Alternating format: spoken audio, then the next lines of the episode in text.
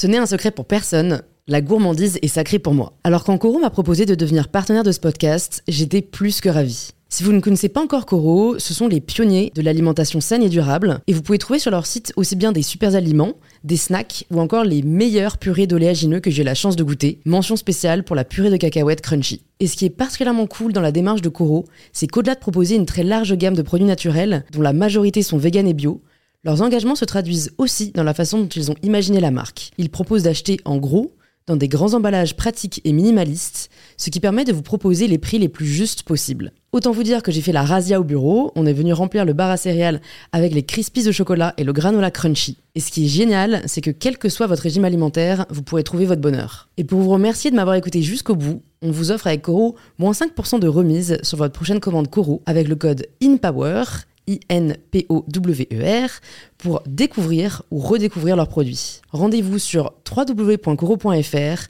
et surtout, régalez-vous. Moi, je suis lesbienne. Je suis désolée, ça ne m'intéresse pas de parler de l'homophobie qu'avec des lesbiennes. Dire ce que je pense et faire ce que je dis, c'est ainsi que je pourrais présenter Caroline Forest, l'invitée de cette semaine sur InPower.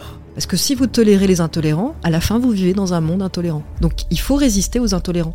Mais est-ce que ce n'est pas justement de la tolérance que de respecter la religion de chacun? Et ça fait 30 ans que je me pose la question de comment faire en sorte qu'ils ne prennent pas le pouvoir dans ce pays. J'ai jamais été aussi pessimiste qu'aujourd'hui, et des fois je suis désespérée.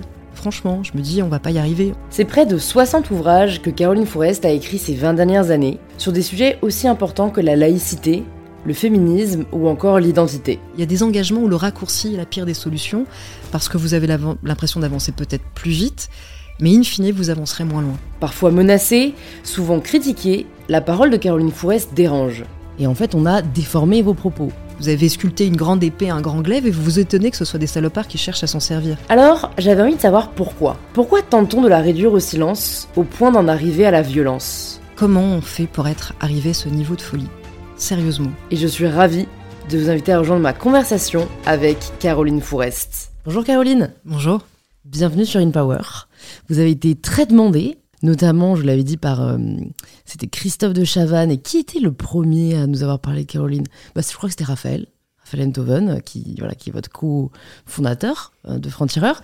Et j'aimerais commencer en faisant un big up à mon psy, qui est le premier à m'avoir parlé de vous. Vous apprécie beaucoup. Ok. Ouais, ouais, je lui ai demandé à la fin d'une séance. C'est toujours bon signe, je crois, d'être aimé par les psys. Franchement, je pense. C'est un bon signe. C'est quand même des personnes qui sont censées avoir un peu de flair sur les personnes saines. Et, je lui ai demandé euh, est-ce que tu as des personnes à me conseiller pour le podcast? Il m'a dit il faut absolument que je reçoive Caroline Forest. Donc euh, voilà, big up Vincent si tu nous écoutes. Caroline, on va parler de pas mal de sujets. On va parler de, de religion, on va parler de crise identitaire, de féminisme. Et on va peut-être ne pas être d'accord. Et je trouve ça chouette. Euh, c'est aussi, je pense une richesse. Mais avant tout ça, est-ce que vous pouvez, pour les auditeurs et les auditrices qui nous écoutent, vous présenter de la façon dont vous le souhaitez? Oh là, quel défi euh, De la façon dont je souhaite. Bah écoutez, je, à l'origine, d'abord, je suis devenue journaliste très jeune parce que j'avais 20 ans. Mais j'ai toujours été assez, j'ai toujours assumé avoir euh, des, grandes lignes euh, d'engagement, notamment pour l'égalité. je me suis beaucoup engagée pour le combat contre l'homophobie quand j'étais jeune, à la fois comme présidente du Centre gay lesbien et journaliste à Tétu. J'ai pas mal participé à la bataille pour gagner le Pax, puis le mariage pour tous. Mais je suis aussi journaliste de métier. Et ça m'a amené à défendre aussi euh, tout ce qui est liberté, notamment liberté de penser, de critiquer les religions, de créer. Euh, alors, la liberté de critiquer les religions, c'est lié à mon combat pour l'égalité. C'est-à-dire qu'en ayant euh, beaucoup lutté contre l'intégrisme religieux, pour son sexisme, son homophobie, son racisme aussi, je sais que à quel point la laïcité est une protection pour l'égalité des droits. Pour ça je la défends beaucoup et je sais aussi à quel point euh, les, fanatiques, les fondamentalistes sont les principaux ennemis de, la liberté de s'exprimer. Et évidemment, tout ça était se, se conjugué à merveille pour me pousser dans les bras de Charlie Hebdo, qui est un des journaux pour lesquels j'ai adoré travailler pendant évidemment une période très très intense qui était celle notamment, mais pas seulement, de, de l'affaire des caricatures. Et puis après, euh, après quelques années de, de, dur labeur à, à, à, Charlie, avec ce qui s'était passé, enfin c'était avant les attentats, mais ça devenait déjà très dur, j'ai commencé à hum, m'intéresser au cinéma beaucoup, avoir envie de réaliser des rêves de jeunesse que j'avais mis de côté justement pour euh, obtenir l'égalité des droits, résister euh, au Front National puis au Rassemblement National. Donc aujourd'hui, j'ai plein de vies. J'ai plusieurs vies que je tiens à mener euh, J'ai beaucoup de mal à essayer d'en. Je veux pas en sacrifier une. Donc je dirige un journal franc-tireur qui, euh, je crois, ressemble à tout ce que je viens de vous dire, qui est, vraiment euh, essayer d'être accessible et passionnément pour la raison, contre les extrêmes, avec Raphaël Antoven. C'est pour ça que c'est normal qu'il vous ait parlé de moi, parce qu'on se voit beaucoup avec Raphaël pour le fabriquer ensemble. Et puis en même temps, je continue à travailler sur mes projets de films comme scénariste et comme réalisatrice. Et quand vous étiez enfant, c'était quoi le premier métier que, que vous avez souhaité faire? J'écoutais énormément de débats. Petite, mes parents me retrouvaient beaucoup euh, devant euh, apostrophe, euh, mais même j'avais 5, 6, 7 ans. Et je regardais énormément de, de débats euh, à la télé, donc je, je, je lisais aussi beaucoup de théâtre, alors plus tard. Euh, et je, je ne savais pas, comme j'avais pas des parents artistes, mais commerçants, donc j'avais pas de référent pour savoir en fait ce que je voulais faire. Il n'y avait pas tellement de journalistes dans ma famille, il n'y avait pas d'artistes, donc je savais que ça avait à voir avec le fait de, de parler, de, de débattre, de peut-être aussi créer. Donc à un moment donné, un jour, j'ai dit, euh, bah, je voudrais faire du cinéma. Donc comme je ne voyais pas les autres métiers, j'ai dû dire, mais je crois que je veux peut-être être actrice. Et je me souviens qu'une de mes tantes a explosé de rire, a dit, mais toi, Caroline, tu ne supporteras jamais de dire un texte que tu n'as pas écrit.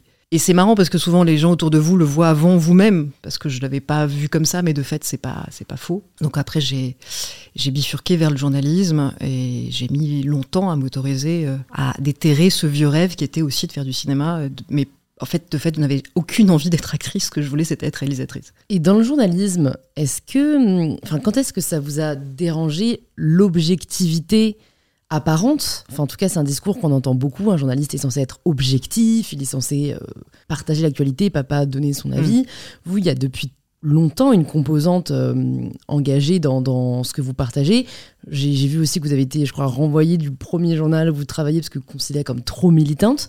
Oui, Donc, mais est-ce que vous pouvez nous partager cette expérience et quand est-ce que vous avez décidé que peu importe ce que les gens attendaient de vous que vous soyez, vous serez celle que vous avez envie d'être? Je pense que euh, j'ai, je ne sais pas d'où ça me vient évidemment, mais je ne supporte pas l'hypocrisie. Et donc je suis quelqu'un de très très franc.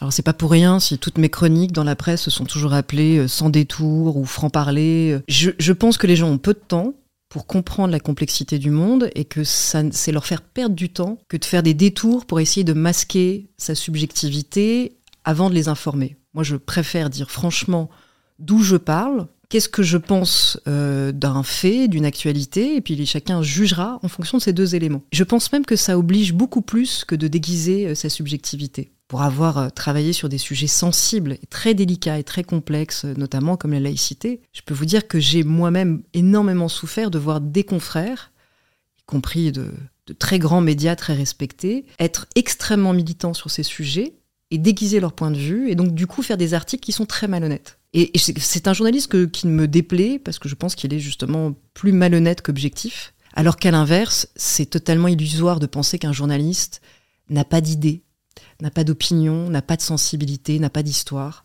C'est totalement faux, c'est une illusion qu'on se raconte. Ce qu'on attend d'un journaliste, ça n'est pas d'être objectif au sens de n'avoir aucune subjectivité ni aucune sensibilité, ni aucun cerveau, parce qu'en fait, un journaliste a besoin de sensibilité et d'un bon cerveau, si possible, pour analyser et être pédagogue. On attend d'un journaliste qui soit honnête. Et je pense que quand on assume d'où on parle, on peut être même, on se doit d'être encore plus honnête. C'est-à-dire, on- n'a pas, le- on pas le droit à l'erreur. Ça peut arriver, malheureusement, quand on écrit beaucoup, quand on prend beaucoup de- la parole, on peut se tromper. Mais moi, je me suis toujours tenue à ce devoir de d'être plus exigeante envers moi-même que je ne le serais si je me prétendais être une journaliste qui n'a aucune opinion sur rien. J'ai une opinion, pas sur tout. Par exemple, en économie, j'ai pas d'opinion tranchée. Et c'est quelque chose qui me m'est reproché parfois. Parce qu'on attend, euh, on veut des journalistes objectifs, mais en fait, les gens de gauche veulent les- des journalistes qui pensent comme eux sur l'économie.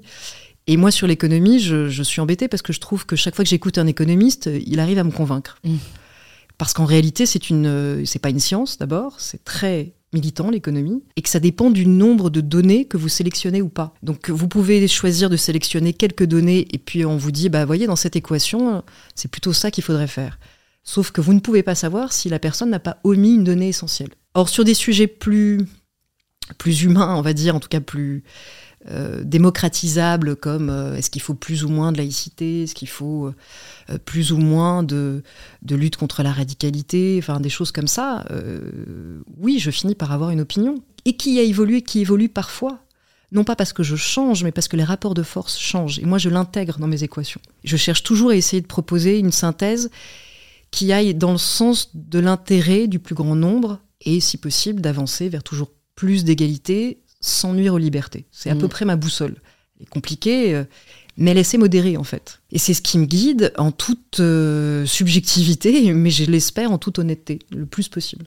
Mais c'est vrai que ça, c'est euh, aussi ce que Vincent, du coup, m'avait dit, mais que, finalement, dans vos propos, vous êtes assez modéré et que pourtant, certains et certaines vous considèrent comme radical, polémique. Euh, je crois que c'est notamment dû euh, euh, dans croisé quand, quand, vous parliez du coup des religions, enfin des trois principales religions, le christianisme, le judaïsme et, et l'islam, et que vous concluez non pas que l'islam, mais que l'islamisme était voilà l'extrémisme qui était le plus violent. Et en fait, on a déformé vos propos. Mais on a toujours, enfin, la bataille. Actuelle, c'est que tout ce que vous dites en tant qu'éditorialiste, journaliste, vous passez peut-être un quart du temps, voire la moitié, à essayer de vous faire une idée sur un, sujet, et vous devez passer la moitié de la journée à défendre ce que vous avez dit, parce que vous êtes immédiatement attaqué par des gens qui veulent déformer vos propos. Et en réalité, moi, pendant des années, on a confondu le fait que je fâchais des extrémistes avec le fait que je sois radical. C'était juste l'inverse.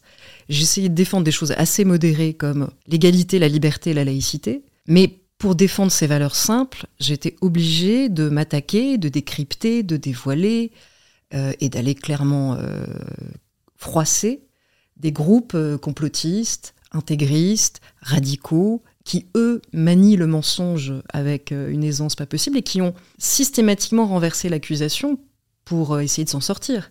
C'est-à-dire qu'en fait, tant que je travaillais par exemple sur les intégristes chrétiens, et j'ai toujours travaillé avec la même méthode et à partir des mêmes valeurs. Hein. Quand je travaillais sur Christine Boutin, sur les anti-IVG, sur les anti-Pax, des organes de presse comme Politis, Le Monde Diplomatique, écrivaient, j'ai encore les, coupures, hein, que j'étais une des journalistes les plus sérieuses du moment, que j'étais documentée, fouillée, que mon travail était indispensable. À partir du moment où j'ai commencé à travailler sur Tariq Ramadan, qui de notoriété publique était très proche d'un des directeurs de Politis et du monde diplomatique, aussi, de son directeur aussi, et d'une de ses plumes, j'ai commencé à être attaquée euh, et on a commencé à reprendre, y compris dans une presse très engagée, très militante pour le coup, des arguments qui étaient ceux des islamistes, qui étaient ceux de Tariq Ramadan lui-même. Quand j'ai démontré dans un livre de plus de, 500 pages et, 600 notes de bas de page à quel point il était menteur, à quel point il avait menti sur des choses graves, qu'il avait dissimulé, qu'il avait un double discours, et j'ai mis, euh, moi, neuf mois à me faire cette idée et à douter tous les matins, mais à travailler pour avoir une opinion un peu précise. Eh bien, lui, sa seule défense a été de dire quoi? Que j'étais islamophobe, alors que tous mes travaux démontrent le contraire, et que j'étais menteuse. Alors qu'en fait, c'était juste parce que j'avais démontré ces mensonges, et donc parce que j'avais dit la vérité. Et après, il y a tous vos ennemis, vos adversaires vont se coaliser pour essayer de répéter les mêmes mantras pour essayer de vous nuire. Ça, ça fait malheureusement partie du jeu quand vous travaillez sur les extrêmes. J'ai un ami qui est en train de vivre exactement la même chose qui est Rudy Reichstadt de Conspiracy Watch, qui travaille sur les complotistes et qui se fait attaquer de partout. Les, gens qu'il a en face disent absolument n'importe quoi sur lui, sur son travail. Rudy est une des personnes les plus rigoureuses que je connaisse, mais euh, vous entendrez euh, tout et n'importe quoi sur Rudy. Hmm. Et juste pour revenir sur ce que vous avez dit tout à l'heure sur le fait que j'ai été virée mon premier journal euh, Transfac pour ma radicalité, en l'occurrence j'avais 20 ans, j'étais très féministe. Et quand on avait un dessinateur qui passait son temps à représenter les femmes avec des gros seins, des grosses lèvres, et qui faisait des dessins ultra sexistes, j'étais la seule de la rédaction à oser le dire, alors que mes collègues, dont l'une euh, draguait le rédacteur en chef, se gardaient bien de le dire pour garder leur place. Quand ensuite j'ai fait des papiers sur euh, à l'époque, j'étais très proche du mouvement pour les sans-papiers, à Saint-Bernard. J'ai fait des, articles contre l'extrême droite. Et on avait un patron qui, qui était un patron du Sud, qui euh, avait pas beaucoup de considération pour euh, les journalistes. Lui, il vendait un magazine gratuit pour faire de la, la pub. La pub, c'était ça qui comptait. Il passait voir euh, tâches des rédacteurs en disant euh, Bon, là, les, vous qui écrivez les petites lignes noires entre les publicités, ça va, ça se passe bien. Et donc, quand ils ont. J'ai eu beaucoup de liberté parce qu'ils lisaient pas trop mes papiers. Et un jour, ils les ont lus, notamment parce que j'avais beaucoup protesté contre les dessinateurs. Et ils ont lu mes papiers et ils ont trouvé que oui, j'étais trop à gauche, en gros. Et puis, euh, et, le, je crois que le, ce qui a achevé de nous fâcher, c'est qu'en plus, un jour, ils avaient corrigé un papier que j'avais fait sur les Kurdes. Ils s'étaient trompés, j'avais critiqué le, pouvoir turc qui s'en prenait aux Kurdes, et j'avais écrit un pouvoir fascisant, et ils avaient transformé par fascinant. Il n'avait pas fait exprès, c'était de la correction automatique. J'avais vraiment gueulé et, euh, j'étais jeune et à 20 ans quand on est quand on a déjà engueulé le dessinateur et qu'on tient tête au rédacteur en chef et au patron, bah oui, ils ont décidé que c'était terminé. Et j'en étais pas mécontente parce que je les ai attaqués au prud'homme, vu qu'ils m'avaient jamais payé correctement. Et avec ça, j'ai pu fonder ma première revue euh, pro-choix, qui était pour euh, la défense des droits des femmes, de l'IVG contre les extrémistes et les intégristes et qui était peut-être un peu une ébauche de ce que je fais aujourd'hui à Franc-Tireur. Mm. C'était un peu déjà ce que j'avais envie de faire. Et ça, euh, je trouve, j'ai trouvé ça extrêmement précurseur parce que je crois que c'était au début des années 2000, donc une revue fin des années 90 pour la défense euh, du droit à l'avortement. Quand on voit ce qui se passe aux États-Unis, mais pas uniquement, est-ce que vous êtes, euh, je sais pas, découragé? Est-ce que, est-ce que c'est, ce sera l'histoire juste de, des femmes, on n'aura jamais complètement ce droit assuré euh, En tout cas, je, pressentais qu'il serait, serait possible de le voir de mon vivant être renversé aux États-Unis. Je l'ai même écrit dans un livre Foi contre choix, qui est un livre qui est paru juste avant euh, le 11 septembre 2001, qui était au moment de l'élection de George Bush euh, Junior. Et j'écrivais dans ce livre, qui était une grosse enquête sur les mouvements anti-avortement américains et leur relais politique, donc la droite religieuse américaine, qu'au regard de ce que je voyais de leur, euh, de leur niveau de, de capacité financière, de capacité culturelle à se battre, par rapport à l'état d'ailleurs aussi du, du réseau pro-choix en face, je craignais, et je l'ai écrit, qu'un jour la Cour suprême bascule de l'autre côté. Et que sans doute ça serait, ce serait le cas du temps de ma génération. Et en fait, quand je fais le bilan de, ça fait quand même, je sais pas combien d'années que j'écris sur ces sujets, j'ai souvent euh, plutôt, je me suis pas, pas vraiment trompée sur les grandes évolutions, je me suis pas trompée sur ça malheureusement. J'avais vu venir beaucoup de retours de bâton, et c'est quelque chose qui euh, souvent n'est pas compris aussi par, euh, par des gens qui ne pensent qu'en fonction des gens qui leur ressemblent qui font de la prospective un peu presque autoréalisatrice, c'est-à-dire qu'ils ils pensent qu'ils sont du bon côté, que ça suffit toutes mes alertes en ce moment, par exemple, sur le fait de ne pas aller trop trop loin dans euh, l'identitarisme ou euh, le victimisme au nom de l'antiracisme et du féminisme, qui sont pourtant deux des combats qui m'ont le plus inspiré. C'est pas parce que je le tiens pas euh, comme ça, parce que je, grandis en âge et que je deviens plus réac, plus réac, comme comme peut-être certains aimeraient le croire. Non, c'est parce que moi je travaille depuis plus de 20 ans sur les mouvements réactionnaires justement qui peuvent défaire ces combats et ces acquis, et que j'intègre toujours dans mon logiciel euh, comment avancer et progresser sans les nourrir pour qu'il n'y ait pas de retour de bâton. Trop dur, mm. qu'on ne puisse pas euh, contrer, en fait. Mm. Donc c'est toujours dans ma vigilance. Et donc ça m'amène des fois à des positions, oui, plus, plus nuancées ou plus modérées pour essayer de dire il faut d'abord convaincre avant de passer en force. Euh, et donc il y a des choses où on ne peut pas prendre des raccourcis. Il y, a des, il y a des engagements où le raccourci est la pire des solutions parce que vous avez l'impression d'avancer peut-être plus vite mais in fine, vous avancerez moins loin. Par exemple, si on prend le cas des droits des femmes, en quoi vous pensez qu'on serait allé trop loin aux États-Unis qui aurait généré ce retour de bâton aujourd'hui? Parce qu'au final, est-ce que c'est MeToo? Est-ce que c'est la libération de la parole qui me paraît nécessaire, qui pas, me paraît pas, sur ce dossier. extrême? Non, non. Donc comment est-ce qu'on pourrait l'expliquer? Sur la question de l'avortement, ça n'est pas parce que le féminisme est allé trop loin qu'on a un retour de bâton. C'est parce que d'abord, euh, la droite religieuse américaine, euh, encore une fois, est extrêmement puissante financièrement. Et là, pour le coup, c'est un. Vous avez vraiment des réactionnaires qui, ayant énormément d'argent, ont mis tout l'argent dans ces causes, ont bâti des think tanks, euh, des universités séparées, des, euh, des mouvements politiques qui ont, par exemple, beaucoup travaillé euh, la question de la nomination. Ils ont fait tout un, un vivier de juges ultra réactionnaires pour potentiellement pouvoir nourrir les, les nominations de la Cour suprême, mmh. d'un côté, parce qu'ils ont tiré les leçons de ce qui s'était passé après l'élection de Reagan, euh, où la droite religieuse américaine rentre en politique après des années de séparatisme. Ça fait des années, depuis notamment euh, le procès du singe en 1925, où euh, la droite créationniste, la plus religieuse, perd un procès visant à renverser le, droit de pouvoir faire des universités créationnistes où on n'enseigne pas la théorie de l'évolution. Et il décide qu'après ce procès perdu, où, un, donc un professeur gagne le droit de, évidemment, de pouvoir enseigner la théorie de l'évolution, ça sert plus à rien de se battre. Quand arrive des années plus tard, ils vont faire des universités séparées, ils vont, ils vont se dire autant élever nos enfants de façon séparée. le plus possible. Et puis arrivent les grandes conquêtes, notamment Roe versus Wade, donc l'arrêt de la Cour suprême de 1973, mais aussi avant, dans les années euh, bien avant, l'arrêt euh, Brown versus euh, Board of Education, qui est un arrêt qui oblige les universités à mettre fin à la ségrégation. Et ces deux, ces deux progrès immenses qui vont enrager les racistes, les antiféministes, en se disant là, ils attaquent nos universités. On peut plus faire nos familles comme on le souhaite, donc il faut qu'on réinvestisse l'espace politique. Et ils vont réinvestir le Parti républicain, qui n'était pas ce qu'il est aujourd'hui, qui était un parti qui avait été plutôt du bon côté euh, sur la question de l'esclavage, contrairement aux démocrates, il y a des années, on l'a oublié, euh, qui n'était pas du tout aussi intégriste et, et, démagogique et, intolérant qu'aujourd'hui, mais c'est parce que la droite religieuse a mis beaucoup d'argent euh, dans le fait de bâtir un réseau qui pèse sur la primaire du Parti républicain pour désigner des candidats dont ils voulaient être sûrs qu'ils rendraient la monnaie de leur pièce, c'est-à-dire on vous met de l'argent, on fait en sorte que vous soyez gagnant à cette primaire, mais en échange, euh, la prochaine fois que vous avez la possibilité de nommer un juge à la Cour suprême, faudra nous remercier. C'est ce système qui a défait Rowed. Et il y a beaucoup de présidents républicains qui ne sont pas allés aussi loin, notamment Reagan, qui a déçu beaucoup, parce qu'il a été énormément aidé par la droite religieuse et finalement il a nommé une juge O'Connor qui a été beaucoup plus légaliste que militante dans le fait de vouloir défaire le droit à l'avortement. Donald Trump, lui, n'avait aucune de ces pudeurs. Euh, lui, il remercie qui l'aide. Donc, vous lui mettez de l'argent sur la table, vous lui donnez les moyens de réaliser son rêve de président de la République. Il nomme qui vous voulez à la Cour suprême. C'est ce qui s'est passé. C'est extrêmement dangereux. Et en fait, ce qui est terrible, c'est que ça ne se sait pas.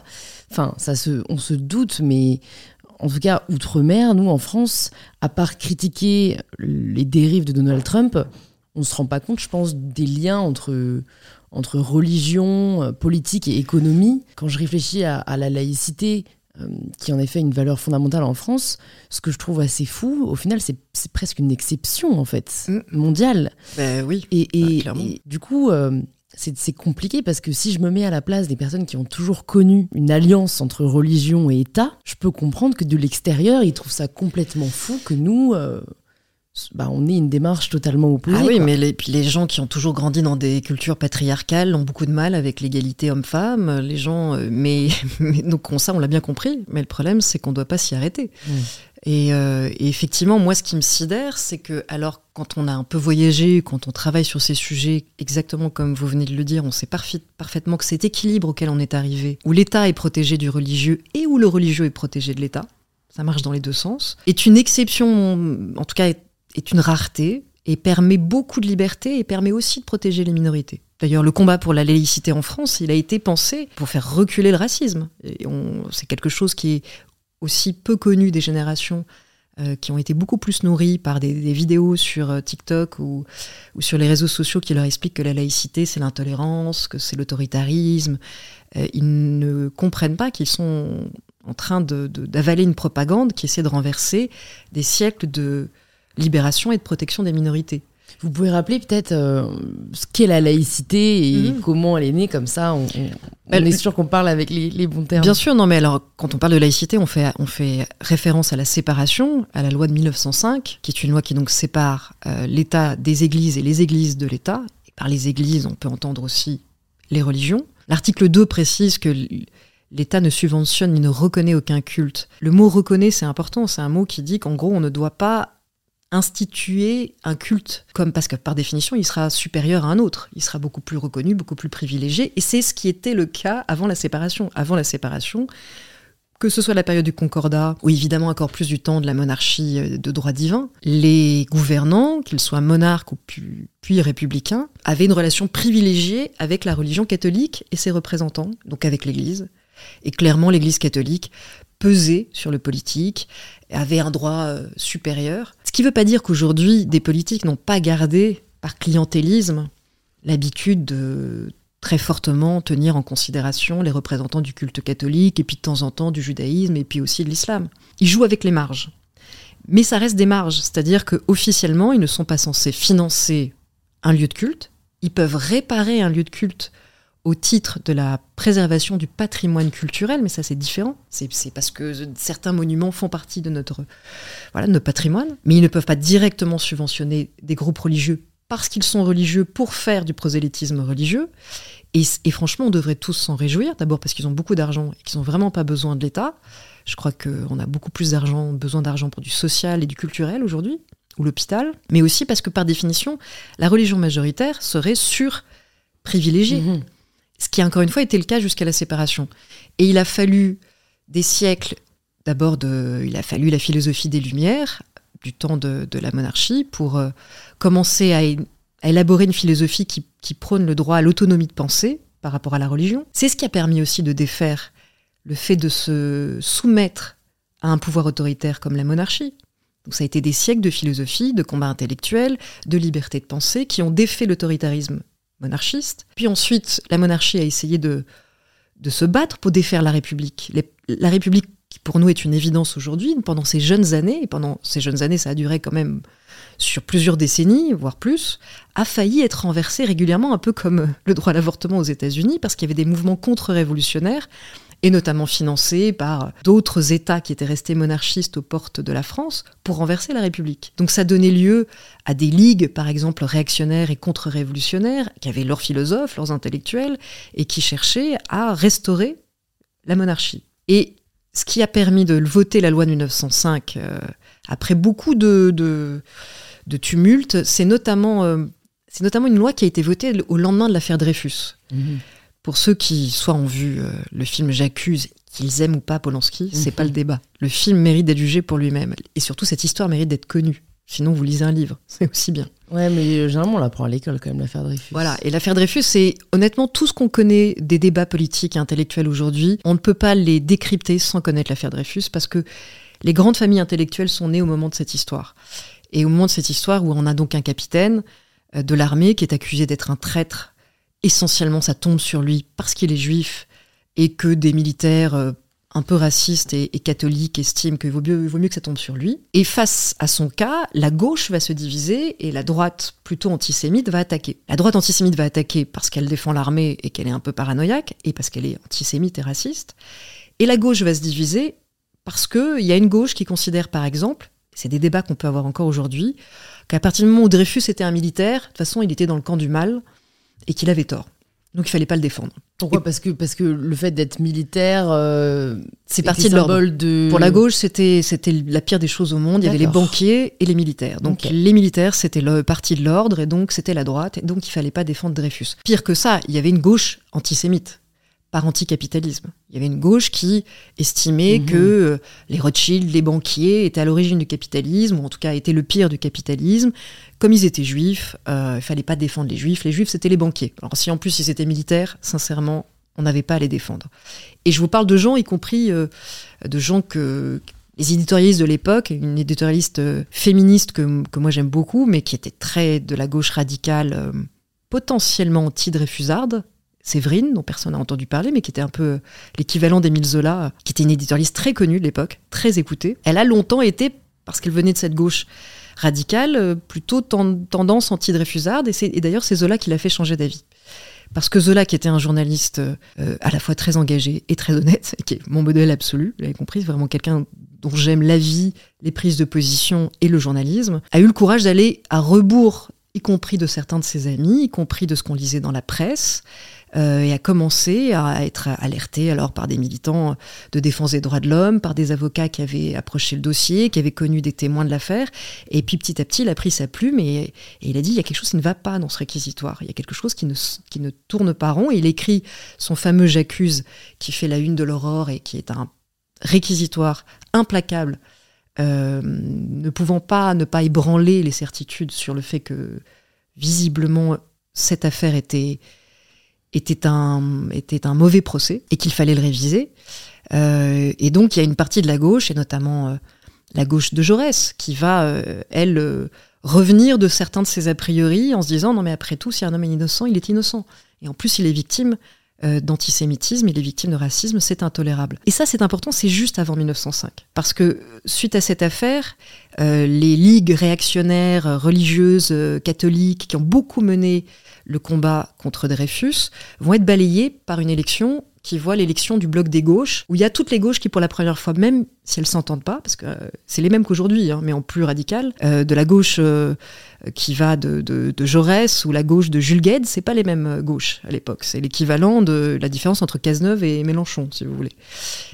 mais il y a un moment comme ça, après l'affaire Dreyfus, où elles vont se dire après tout, il faut se débarrasser de ces ligues d'extrême droite, parce que c'est l'extrême droite dont on parle, la pire, maurassienne et raciste et antisémite. Donc on va s'unir pour cette élection. Ils vont renverser euh, ce parti de l'ordre moral. Et il y a un dossier qui les réunit tous, c'est le fait de dire il est temps d'aller vers la séparation, parce que l'Église a trop de pouvoir, elle va avec ses préjugés, avec ses ingérences, avec ses mouvements d'extrême droite, et qu'il faut, si on veut faire reculer l'extrême droite, en gros, il faut faire reculer l'Église dans nos vies. Et donc, il faut séparer l'État euh, des Églises. Et c'est ce qui fait que Jaurès va pouvoir faire ce, ce, cette loi de 1905 avec Aristide Briand, où il y a des débats à l'Assemblée qui sont magnifiques, que j'invite à redécouvrir. Vous avez d'un côté la gauche radicale qui dit non, mais il faut carrément interdire euh, les églises, il faut interdire aux prêtres de se balader en soutane dans la rue. Et puis Jaurès, Aristide Briand, de l'autre côté, ils ont des députés euh, en fait qui sont contre-révolutionnaires et plutôt de tendance euh, monarchiste, qui disent euh, mais non, mais vous êtes en train de, de, tuer la religion. Vous êtes, ils disent pas vous êtes christianophobe, mais tout veut dire ça. Vous êtes des christianophobes.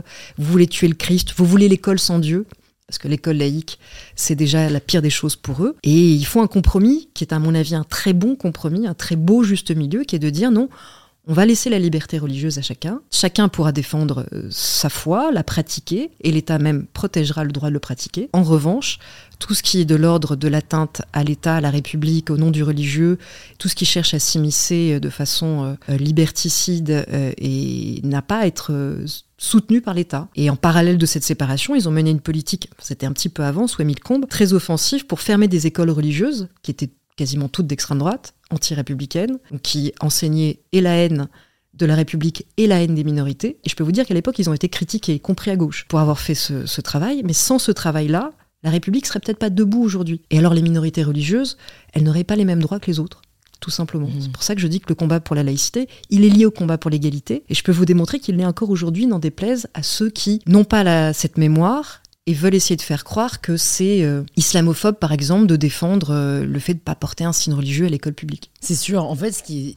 tellement complexe, je trouve, avec le sujet de la religion, c'est que, en fait, on touche au sacré. Et il y a, y, a, rien qui ne cristallise plus l'attention que, le rapport à en fait, une forme de vérité avec un grand V.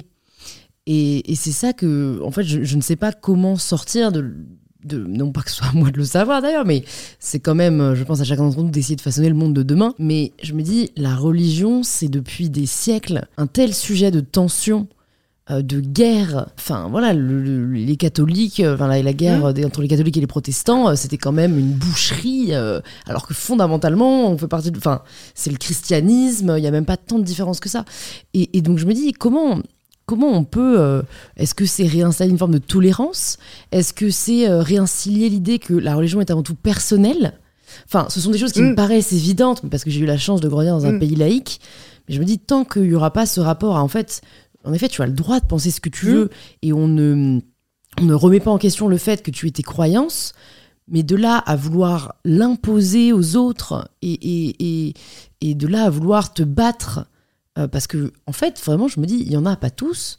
Il y en a qui sont juste fondamentalement violents. Mm -hmm. Mais il y en a qui, je pense, sont convaincus qui sont dans une forme de mission -hmm. et qu'en fait sûr. convertir l'autre c'est euh, c'est le sauver quoi presque mais c'est bien le problème avec tous les prosélytes religieux c'est que s'ils sont dans une forme de croyance euh, missionnaire de devoir absolument euh, libérer l'autre euh, et, et lui imposer ses, ses croyances par définition si ce sont des croyances sacrées qu'ils ne supportent pas devoir relativiser ou questionner le débat est très difficile et c'est bien pour ça que des fois il faut mettre des limites parce que quand on ne peut pas gagner euh, un monde plus apaisé où chacun peut justement croire ou ne pas croire, euh, croire à une foi ou à une autre sans que, ça, sans que l'une ne l'emporte sur l'autre, sans un cadre extrêmement exigeant et philosophique et politique. C'est ça que souvent les jeunes générations ont du mal à comprendre, c'est que ça ne peut pas passer que par la tolérance. Parce que si vous tolérez les intolérants, à la fin vous vivez dans un monde intolérant. Donc il faut résister aux intolérants.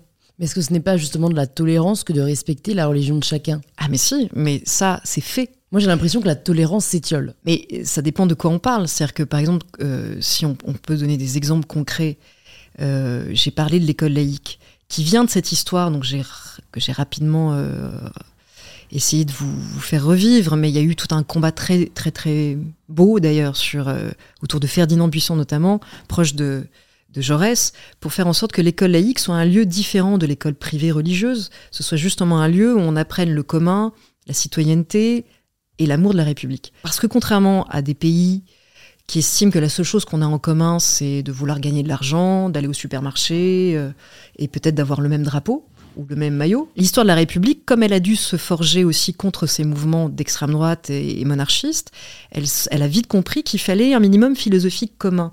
Ce qui ne veut pas dire que c'est un minimum. Après, chacun choisit. Le minimum philosophique commun, c'est respecter la loi, c'est comprendre ce qu'est la République, c'est comprendre ce qu'est la laïcité, et puis ensuite, chacun décide qu'il est de telle ou telle religion ou qu'il est athée, mais il a intégré le fait qu'il ne pouvait pas l'imposer justement à l'autre. Et ça, ça passe par l'éducation, par l'école laïque beaucoup. Donc c'est normal que l'école laïque, quand elle voit des prosélytes, par exemple, vouloir euh, que les femmes n'aillent pas à la piscine, mais les hommes oui, et notamment pendant les cours, elles réagissent. Qu'on n'enseigne pas l'histoire sur la Shoah, parce que certains vous disent que c'est pas la vraie histoire, l'école laïque réagisse. Et que quand elle sent monter un appétit autoritaire et fanatique, elle se cabre et elle dit stop attention, vous entrez dans une école où vous êtes censé mettre de côté vos croyances religieuses le temps d'apprendre quelque chose en commun. Et puis quand vous serez plus grand, adulte, vous ferez vos choix. Mais au moins vous aurez eu justement le, entre ce que vos parents vous disent, ou ce que vos proches vous disent, ou ce que vous apprenez dans là où vous êtes, euh, euh, ce que, là où vous grandissez. On vous explique la philosophie commune du pays où vous vivez. Et après, vous devez trouver une dialectique. À vous de la trouver dans la, dans la liberté qui vous est offerte de pratiquer, euh, etc. Et même ça, c'est vécu comme autoritaire. Et ce qui est fou, c'est que ça, c'est le jeu. Parce que les gens vont dire, ah bah non, mais vous n'avez pas m'imposer le fait d'avoir une philosophie. Mais ce qui est fou, c'est que les gens qui dénoncent ça comme autoritaire ne voient pas la tyrannie des intégristes religieux qui cherchent à se faire passer pour des martyrs. C'est ça qui est fou. Pareil dans l'affaire des caricatures. On est typiquement dans une histoire où des intégristes religieux cherchent à interdire, censurer et menacent de mort des dessinateurs. Alors, euh, au début danois, qui ont simplement voulu briser l'autocensure pour euh, permettre l'illustration d'un album positif sur la vie de Mahomet, puis qui sont menacés de mort, et Charlie vient en solidarité. Et Charlie vient en solidarité, pourquoi? C'est un journal satirique qui a toujours critiqué les religions, parce que Charlie vient exactement de cette histoire de la presse euh, libre et libre de caricaturer notamment les prêtres, les curés, ce qui a permis la séparation, ce qui a permis la laïcité. Parce que ça a permis de désacraliser des gens qui étaient les seuls à ne pas pouvoir être critiqués et de mettre tout le monde à égalité dans le débat. Et c'est comme ça qu'on a pu aussi sortir de la monarchie, grâce à cette presse satirique. Donc Charlie vient de cette histoire, et quand quelqu'un euh, se revendique d'une foi, quelle qu'elle soit, pour dire bah, je menace de mort un dessinateur euh, parce qu'il s'empare d'un symbole dont je, ne veux pas qu'il s'empare, ce qui est une façon de bah, se mêler de la vie des autres, parce qu'en réalité, tu euh, t'es pas obligé de lire le journal que t'as. Si ça te plaît pas les caricatures, bah tu les regardes pas, mmh. t'achètes pas le journal, mais tu n'interdis pas un journal de sortir pour autant. Et donc. Charlie était logiquement en solidarité, mais comme d'autres, mais sauf que ça s'est plus vu parce que c'est Charlie Hebdo avec ses dessinateurs danois menacés de mort, et a trouvé son ton qui était un dessin à la fois antiraciste et anti-intégriste, qui est un Mahomet plutôt sympa, qui se dit c'est dur d'être aimé par des cons à propos des fanatiques religieux, donc c'est un Mahomet plutôt du côté de la liberté. Donc c'est un dessin de Cabu qui était justement l'intelligence même de ce qu'est Charlie. Je peux critiquer le religieux, mais je critique, mais je n'incite jamais à la haine des individus pour leur foi. Tout était dans ce dessin. Mais on est dans une époque où il y a des gens qui sont littéralistes, qui n'ont pas de culture générale, qui connaissent pas la presse satirique, qui euh, peuvent se laisser manipuler aussi. On leur sort un dessin du contexte, de l'intention, de qui est-ce qui est ce journal? De l'ADN, ouais. De l'ADN même qui l'a produit, parce qu'il y a des dessins qui veulent pas dire la même chose selon les moments, selon qui l'a fait, et selon, euh, oui, selon où est-ce que c'est publié. Mm. Mais cette intelligence du contexte, qui pour moi est la bataille la plus importante de notre époque, c'est bien ce qui était en question en réalité. Ouais. Ce, que je, il y a vraiment une question que, que je me pose. Euh, je pense qu'on est plusieurs à se poser, mais c'est en fait l'interprétation de la religion. Moi, c'est plutôt ça qui me mm. fait peur, c'est que euh, j'ai l'impression, après, euh, vous disiez dans, dans, croisé que quand même, si on étudie bien les trois religions, elles sont fondamentalement assez violentes. Mm-hmm. Bon, moi, de l'extérieur, j'avais l'impression que c'est quand même une volonté de, de de vivre ensemble, que, que aucune n'incite à tuer. Enfin, il y a ah bah si, si vous prenez les textes, si c'est justement l'humain qui est atténué ensuite. Enfin, je veux dire, c'est l'humain qui l'interprète dans le sens de vouloir prendre le pire, mais c'est aussi l'humain qui peut l'interpréter autrement. Parce que dans le christianisme, il y, a un des dix commandements, c'est tu ne tueras point. Enfin, c'est quand même assez explicite. Oui, il y a ne, tu, ne tueras point, mais néanmoins, euh, chaque fois que l'Église a été mêlée à du pouvoir politique, enfin, pendant l'Inquisition, ils ont tué au nom de la foi. Et en fait, c'est en fait, ça, moi, mm. que, je ne comprends pas. C'est comment des personnes, a priori, très religieuses, mm.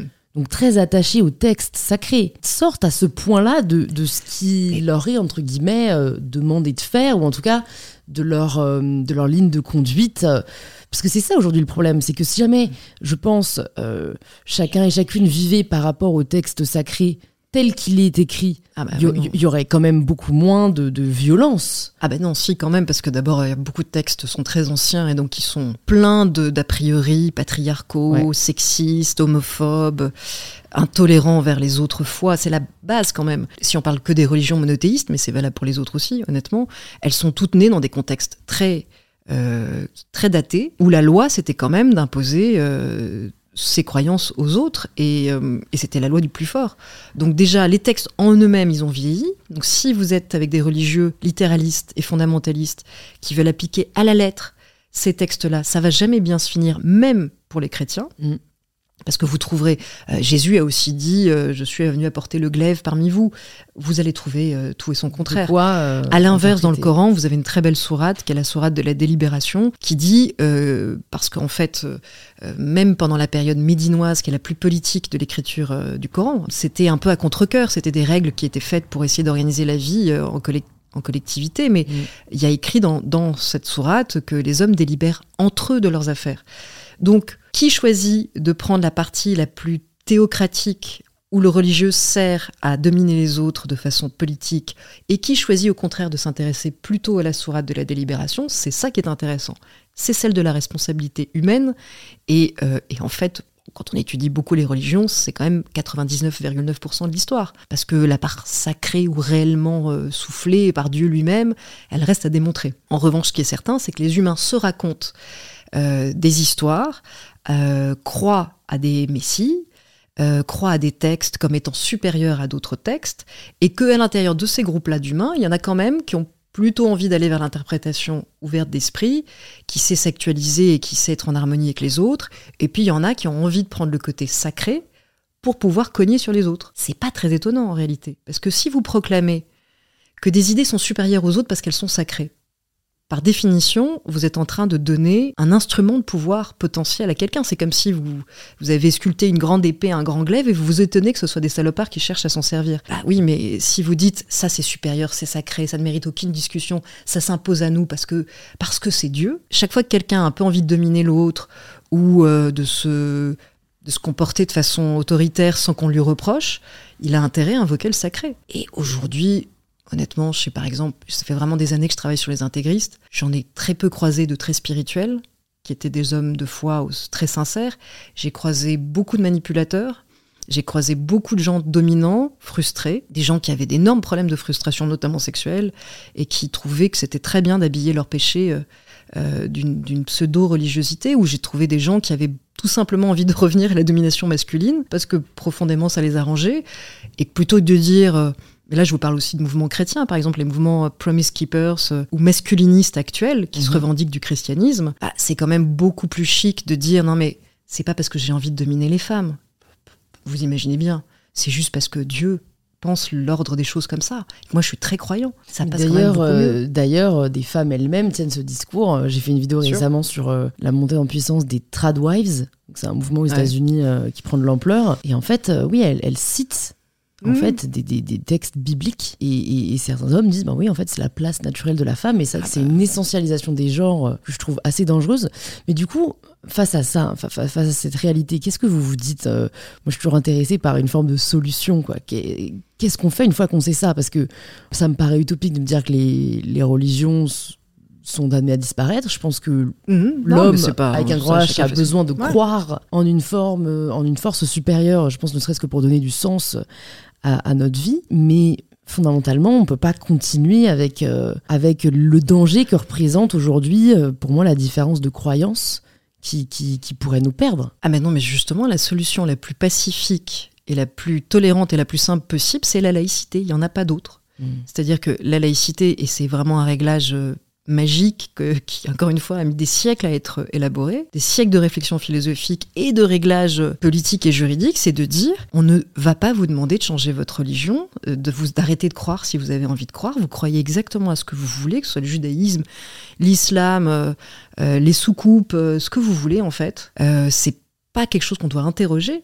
En revanche, si vous invoquez le sacré et le religieux pour menacer l'égalité homme-femme, pour menacer des homosexuels, pour inciter à la haine contre les juifs ou contre d'autres religions, eh bien vous trouverez la République face à vous. Parce que la République est garante que toutes les minorités peuvent vivre euh, et les majorités doivent cohabiter pacifiquement et qu'il n'y a pas à menacer qui que ce soit, ni un journal, ni un dessinateur, ni un athée, ni un autre croyant, parce que vous, vous avez votre vision intolérante de la religion. Alors après, une fois qu'on a dit ça, il faut aussi que la République, elle puisse donner envie, que ce soit pas que de la contrainte.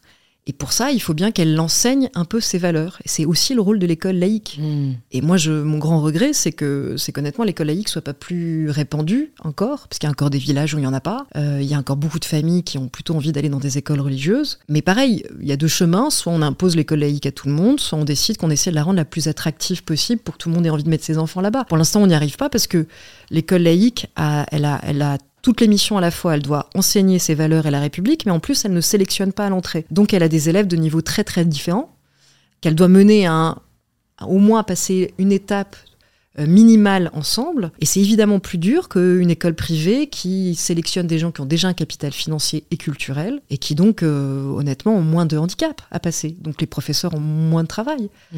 Euh, et du coup, les gens se disent, ah bah, c'est beaucoup même, ça se passe quand même beaucoup mieux dans une école privée. Bah oui, c'est plus facile. Comment vous parvenez à échanger avec euh, peut-être celles et ceux qui, qui pourraient opposer le fait que, en fait, très bien, on accepte la laïcité euh, dans, dans notre pays? Enfin, on entend quand même aussi beaucoup ce discours. Je pense notamment euh, à l'Iran où en fait, on est beaucoup à élever la voix en Occident pour dénoncer le fait que bah, des femmes, euh, on leur impose le port Mhm. du voile, mais qu'en fait, eux derrière nous disent, ben nous, on- nous, c'est notre religion Mm. c'est comme ça euh, et en fait euh, on vous laisse faire comme vous voulez laissez-nous faire comme nous Mm. on veut Mais ce discours que vous nommez, ça s'appelle le relativisme culturel. C'est c'est une notion qui est beaucoup utilisée par les États autoritaires pour contester l'universalisme. C'est-à-dire qu'il y a un certain nombre de valeurs de dignité minimale qui est valable pour tous les êtres humains, quelle que soit leur couleur, leur religion, leur origine.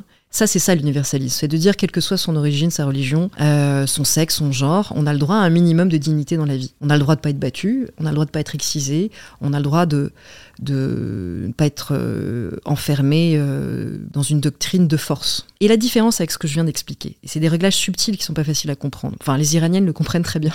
Hein, les Iraniennes qui sont réfugiées à Paris comprennent très très bien la différence entre être obligé en Iran de porter le voile partout, tout le temps, même quand vous ne croyez pas à cette vision extrémiste de l'islamisme, parce que vraiment la République islamique d'Iran, c'est quand même un monument et d'hypocrisie et de sadisme et de fondamentalisme, et de vivre dans un pays comme la France, où vous avez le droit de porter le voile dans la rue si vous voulez. Vous avez le droit de le porter, de ne pas le porter. On vous dit juste, si vous voulez passer par l'école publique laïque, qui est celle qui enseigne l'égalité homme-femme, cet uniforme ayant été pensé par des religieux pour marquer le corps des femmes, le rendre plus impur s'il se dévoile que le corps des hommes, l'école laïque est là pour essayer de vous dire non, le corps des hommes le corps des femmes est à égalité. Les cheveux des hommes et des femmes se valent. Donc c'est pas la bonne école pour vous. Si vous tenez absolument à placer votre foi au-dessus du principe d'égalité homme-femme, bah vous pouvez aller dans l'école privée. Et c'est évidemment pas du tout la même contrainte que de vivre dans une dictature où, encore une fois, si une seule mèche de cheveux dépasse de votre voile dans la rue, dans la rue, pas à l'école, publique, et vous n'avez pas le choix entre école privée et publique, eh bien vous êtes battu et souvent violé et, euh, et parfois tué. C'est juste pas la même chose. Et ceux qui mettent ça sur le même plan, Mm. méfiez-vous d'eux. Ce sont des gens malhonnêtes et sont des gens qui soit franchement se, se laissent manipuler et doivent réfléchir à deux fois, euh, soit sont du côté des autoritaires. je voulais revenir aussi euh, sur la notion de courage euh, que, que vous citiez avec avec avec Zola enfin en tout cas moi c'est ce que comme ça que je l'ai interprété c'est je trouve ça assez admirable de s'opposer à l'opinion publique par euh, en fait foi en sa propre conviction et en l'innocence euh, d'un homme. Ça, ça, peut être compliqué. Vous vous en avez fait les frais euh, à plusieurs reprises.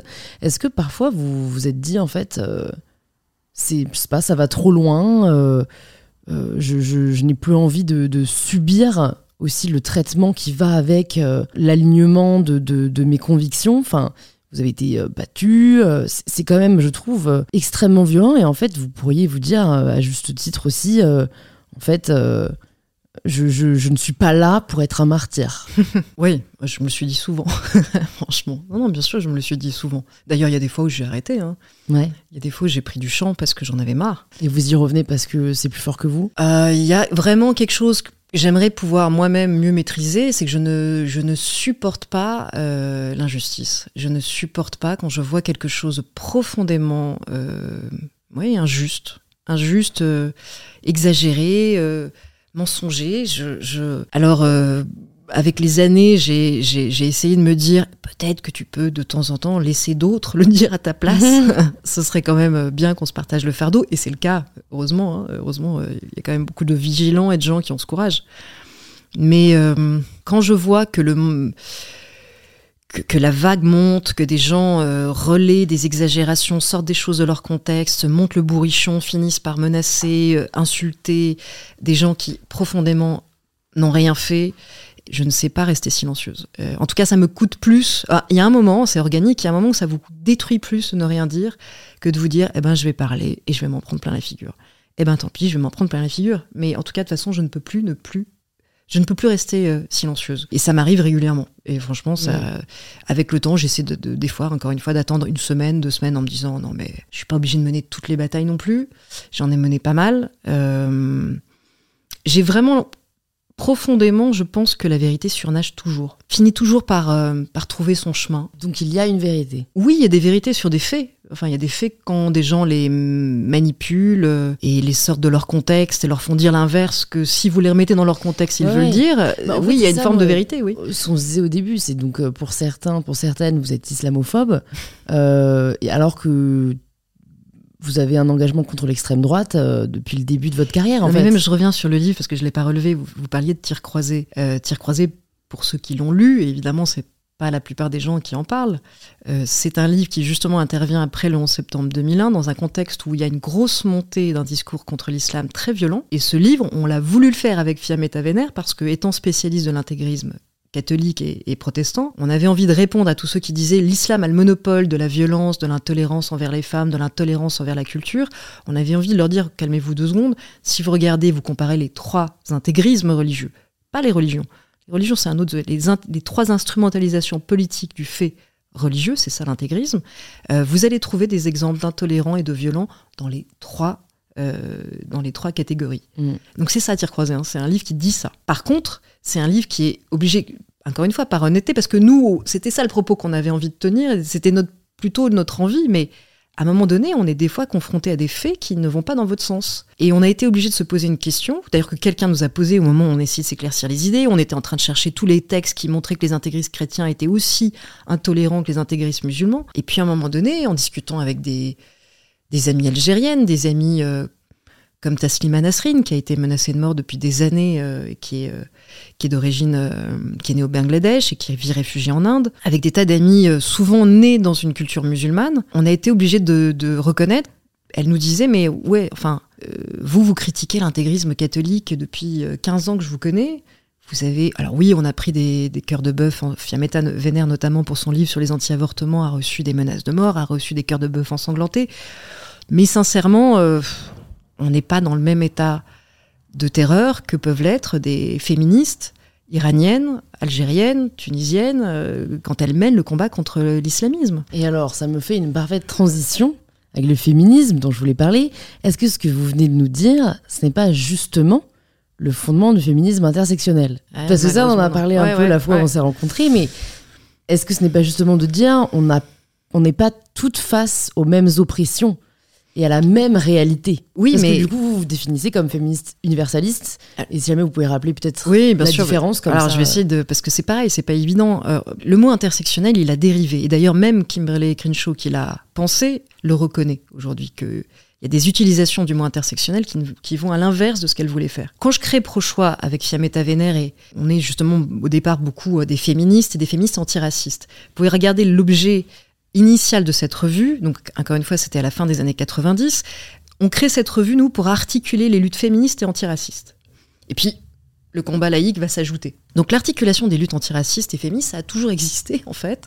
Euh, et on a je crois qu'on peut tous se reconnaître dans le fait qu'il y a différents degrés d'oppression, qu'il y en a qui peuvent s'ajouter, et qu'évidemment, si vous êtes victime et de la domination masculine et du racisme, euh, ça crée euh, un surcroît d'oppression. Évidemment, c'est un peu, euh, pardon, c'est un peu la base. C'est un peu évident, même pour toute féministe, d'où qu'elle vienne. C'est faux de laisser croire, et ça, c'est malheureusement le, le le discours de certaines intersectionnelles de laisser croire que le féminisme avant ignorait ses réalités. Euh, dans les années 70, dans le mouvement de libération des femmes, et j'ai beaucoup de sœurs en féminisme qui ont été militantes du MLF, euh, ces questions se posaient, elles étaient en solidarité par exemple avec euh, certaines, avant même le MLF était allées aux États-Unis soutenir le mouvement des droits civils et sont revenues faire le MLF ensuite. Je veux dire, dans leur trajectoire, elles étaient à l'intersection de tous ces combats déjà. C'était pas que des blanches euh, qui se préoccupaient euh, de l'avortement en fait. Mais aujourd'hui, il y a une réécriture de l'histoire et il y a une simplification de ces combats qui est moins liée au mot intersectionnel lui-même qu'aux personnes qui l'ont investi. Il y a un vrai problème, je pense, qui concerne et le féminisme et l'antiracisme, c'est que l'identitarisme est en train de grignoter ces combats, est en train de les simplifier, de les caricaturer, est en train de les faire dériver. Et l'identitarisme, c'est pas la soif de l'égalité, c'est la soif de la revanche, c'est la soif de l'identité. C'est pas la même. C'est pas la même chose de dire parce que je suis une femme, je mérite ma place à une table. Et donc, parce que tu es un homme, tu dois me la laisser. Ça, c'est typiquement de l'identitarisme, ce que j'appelle du, féminisme qui utilise le statut de victime pour en fait opprimer et faire de l'abus de pouvoir. Le féminisme universaliste, c'est pour moi, c'est quelqu'un qui dit vous, vous trouvez pas qu'on est qu'il manque des gens à table, donc faudrait une table plus grande personne ne doit être dégagé de cette table parce qu'il est homme, parce qu'il est femme, parce que en raison de sa religion, de sa couleur de peau. C'est dans l'autre sens que ça marche. On cherche à lever les obstacles qui empêchent à chacun de, devenir qui il a envie d'être. Et, en revanche, l'universalisme n'empêche en rien, le vrai, hein, c'est-à-dire pas celui utilisé par des normatifs, n'empêche en rien de nommer les discriminations. Et de dire, vous avez vu, il y a quelqu'un qui s'est approché de la table et, euh, l'autre l'a poussé. Mais ah ben ça, c'est de l'universalisme. Ça fait dire non, on avait dit qu'on voulait une plus grande table et que tout le monde devait pouvoir s'asseoir. Et donc, ceux qui réduisent l'universalisme à... Euh, l'indifférence aux discriminations. C'est faux. C'est l'indifférence à l'assignation. C'est le refus de l'assignation. C'est-à-dire, c'est qu'on refuse de dire de l'autre ce qu'il est et de lui imposer. Chacun doit pouvoir s'autodéterminer. Dire s'il se sent par exemple, pour moi, la non-binarité, c'est totalement universaliste. Dire s'il se sent plus masculin, plus féminin, tout va bien. C'est une fluidité bienvenue. Ensuite, il faut accepter qu'il y a des règles collectives qu'il peut y avoir des maladresses de gens qui ne savent pas qui vous êtes parce que vous-même, des fois, vous hésitez, et que donc, il faut avoir aussi un peu de tolérance et un peu de patience pour euh, trouver le bon réglage pour les règles collectives et trouver le bon ton en société, sans être euh, dans, euh, encore une fois, l'autoritarisme, le, fait de hurler sur quelqu'un, de le juger, de vouloir l'exclure, le bannir, l'annuler, parce qu'il n'a pas été immédiatement adroit selon vos termes à vous. Donc ça, c'est pas de l'universalisme, c'est juste de la politesse, en fait, humaine et un peu de générosité. Mais donc l'intersectionnalité qui consiste à dire non plus regardons, ayons un regard ouvert aux multiformes d'oppression pour essayer de les combattre euh, toutes, est devenu un, le fait de dire en gros il y a des gens plus opprimés que d'autres et donc ils ont la priorité et donc les autres n'ont pas la voix au chapitre. Donc en gros vous êtes féministe mais vous êtes blanche, vous n'avez pas le droit d'être en solidarité ou de parler du racisme. Ça c'est quand même, je veux dire ça c'est des gens qui veulent se faire une place à table, on a compris, en dégageant d'autres gens. Mais je ne sais pas en fait euh, en quoi ils améliorent le monde. En fait, c'est très lié au wokisme au final. Hein. Eh et, comment je l'interprète Comment je l'interprète, c'est qu'en fait, ce sont ces personnes ici des minorités se disent en fait, ils ou elles ne savent pas de quoi ils ou elles parlent. Et du coup, ce ne sont pas les mieux placés pour en parler. Et en fait, je, je suis d'accord avec vous. Moi, je trouve ça extrêmement dommage euh, d'exclure qui que ce soit de par euh, son identité. Mais par exemple, donc moi la seule oppression que je vis vraiment, c'est le sexisme. Et si un moment je dois parler du sexisme, du fait qu'un homme euh, m'a euh, mansplainé ou, ou m'a infantilisé, et qu'un autre homme en face, un autre homme, euh, ça peut être mon copain d'ailleurs, hein, mm. qui me dit mais non, t'exagères, en fait j'ai envie de lui dire mais en fait t'en sais rien parce que tu l'as jamais vécu. Eh mais oui, mais sauf que c'est là que ça devient intéressant. Ce qui devient intéressant, c'est de débattre avec cet homme et d'essayer de lui faire ce que fais d'ailleurs, c'est ce que ah je fais d'ailleurs. Mais, mais du coup, j'entends les personnes qui, qui vont me dire, bah, en fait, les hommes blancs sont très mal placés pour parler de sexisme ou de racisme parce que, en fait, souvent, c'est même la nature des privilèges. Mm. C'est qu'en fait, pour beaucoup, ils n'en ont même pas conscience parce qu'ils n'ont jamais vécu une autre réalité. Oui, enfin, bien sûr, euh, mais c'est une évidence que quelqu'un qui a vécu une expérience en parle mieux que quelqu'un qui ne l'a pas vécu. Le problème commence quand vous ne voulez du coup plus que l'autre puisse participer à la conversation. Et parce que c'est son moyen justement d'essayer de se mettre dans la peau de l'autre. Or cette idée qu'on ne puisse pas se mettre dans la peau de l'autre, même si on ne l'a pas vécu,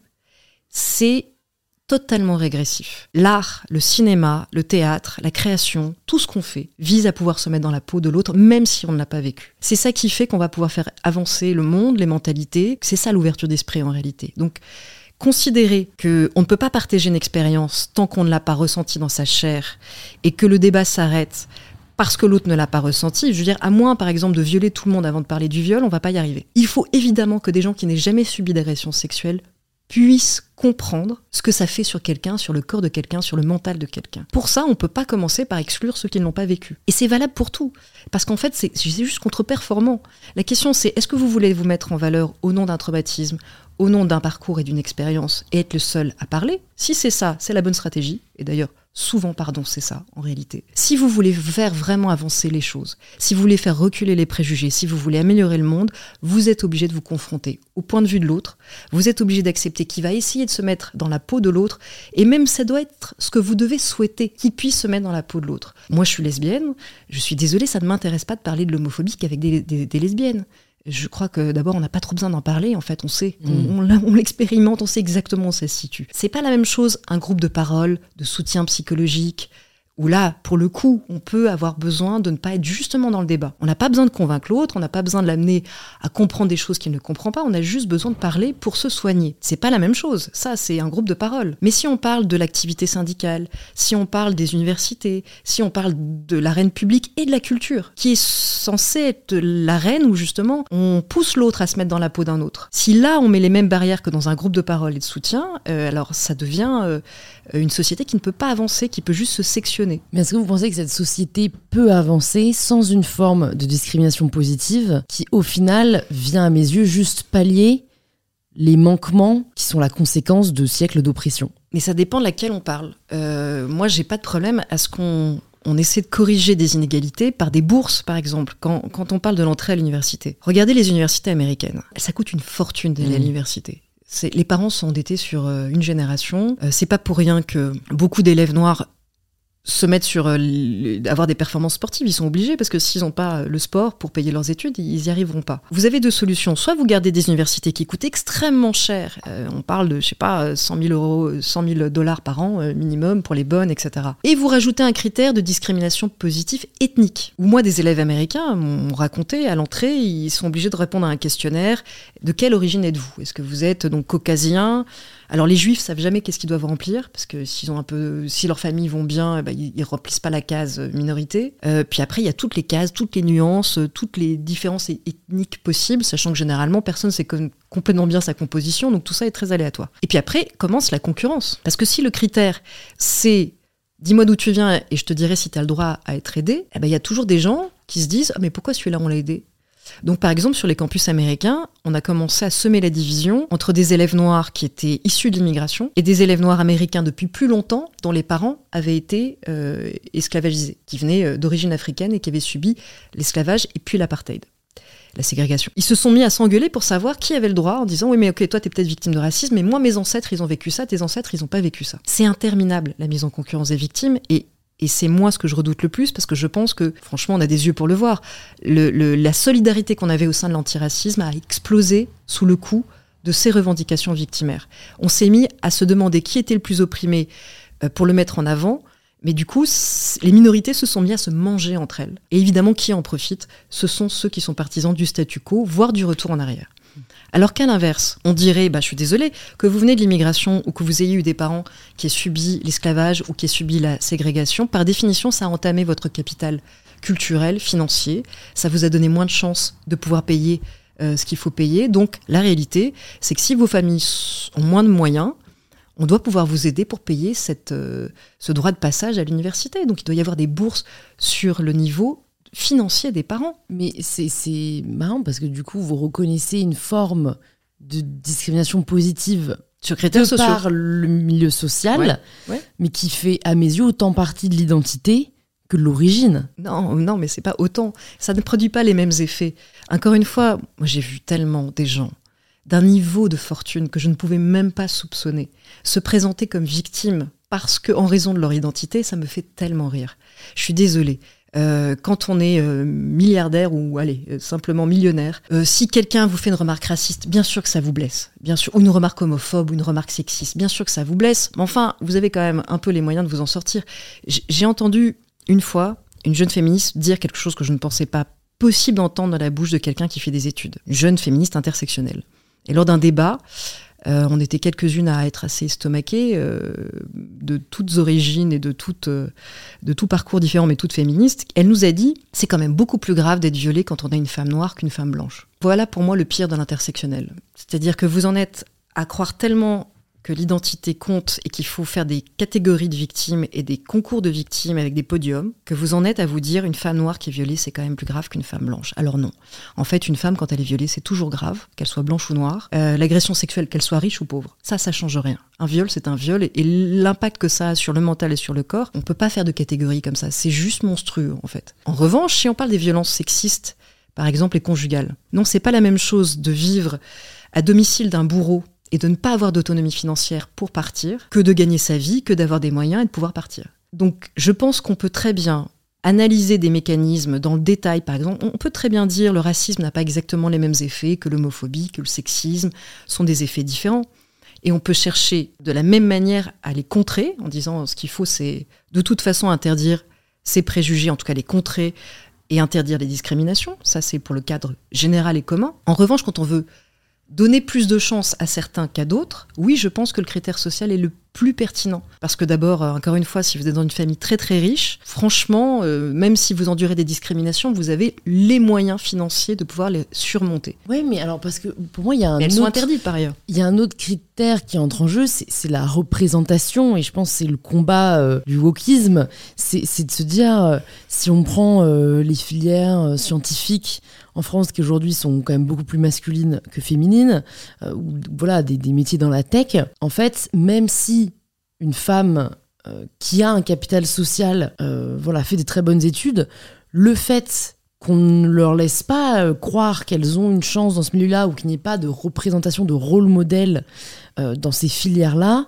bah, ça aura pour conséquence qu'elle va naturellement, ou en tout cas plutôt euh, sociologiquement, s'orienter vers des filières dites plus féminines et qu'on restera avec aussi l'inégalité salariale qu'on connaît aujourd'hui qui n'est pas uniquement due voilà, à une égalité de salaire volontaire, mais qui est due à l'inégalité des postes entre les hommes et les femmes. Donc pour moi, il faut une forme de bourse ou de quota pour qu'on puisse mettre plus de femmes euh, dans ces classes, euh, pour qu'en fait elles puissent elles-mêmes se dire mm. qu'elles y arriveront et que par la suite, les générations suivantes, on n'ait même plus besoin de mettre ces outils en place pour pouvoir en fait euh, recréer une forme. Je suis vraiment persuadée que, que tout est sociologique et que si les petites filles on leur donnait pas que des poupées Barbie et les petits garçons euh, des Lego ou des Caplas. En fait, je suis persuadée qu'il y aurait du coup euh, beaucoup moins d'inégalités par la suite dans les carrières. Alors d'abord, et je sais que c'est compliqué, mais on peut pas euh, comparer entièrement la question du sexisme et du racisme sur ces sujets-là parce qu'elles ne gênent, les solutions que vous mettez en place vont pas générer les mêmes effets secondaires. Et si on veut être vraiment efficace, il faut, faut arriver à dissocier les deux dossiers. Là, c'était plus sexisme et capital social. Oui, mais alors typiquement, qu'on se pose la question et c'est pas la même chose aussi de, qui est une forme de droit à l'interrogation de la représentativité dans les conseils d'administration, dans certains secteurs d'études, et qu'on est le droit de dire, regardez, quand même, il y a un problème. Vous avez un biais dans vos recrutements, parce que par définition, vous recrutez toujours les mêmes. Ça, c'est pour moi, c'est pas du tout la discrimination positive. Ça, c'est une façon justement d'interroger le regard pour faire en sorte qu'il soit plus universel et qu'il soit moins biaisé. Ça, c'est typiquement l'universalisme, de dire euh, voilà pourquoi est-ce que dans des écoles d'ingénieurs il n'y aurait que des hommes et il y a si peu de femmes? Donc allons peut-être être proactifs, allons chercher des candidates, parce que le vrai problème des femmes dans ces filières, par exemple, c'est pas tellement la question d'avoir un modèle auquel s'identifier parce qu'il y en a toujours une auquel elles peuvent s'identifier, c'est la question de la confiance en soi. Mhm. Et pour moi, la vraie différence entre les hommes et les femmes, c'est pas tellement la forme des organes, bien que je veuille bien comprendre que ça a un impact. Oui, c'est le rapport sans doute à la maternité, ok, si on veut. Mais pour moi, ce qui forme vraiment la différence des genres euh, dans leur construction, c'est qu'on a donné confiance à des petits garçons et qu'on n'a pas donné confiance aux petites filles. En tout cas, qu'on a des modes d'éducation qui donnent plus souvent confiance aux garçons qu'aux filles. Après, il y a des garçons qui n'ont pas confiance en eux. Et d'ailleurs, ils sont féminisés, ils sont humiliés, et souvent ils sont brisés. Et il y a des petites filles euh, qui ont confiance en elles et qui vont de toute façon l'arracher à ce modèle-là. Mais la vraie différence pour se saisir d'une filière où il y a très peu de femmes, c'est pas d'avoir une femme que vous êtes obligé de regarder pour savoir que ça peut exister, c'est de faire en sorte d'ouvrir les représentations pour que les femmes se disent j'ai je peux avoir confiance en moi, je peux essayer d'aller jusque-là. Donc ça, c'est un travail d'éducation, de mentalité. Euh, encore une fois, c'est la question du regard, c'est la question de la confiance, c'est la question de la formation. C'est des questions qui c'est beaucoup plus profond que des quotas.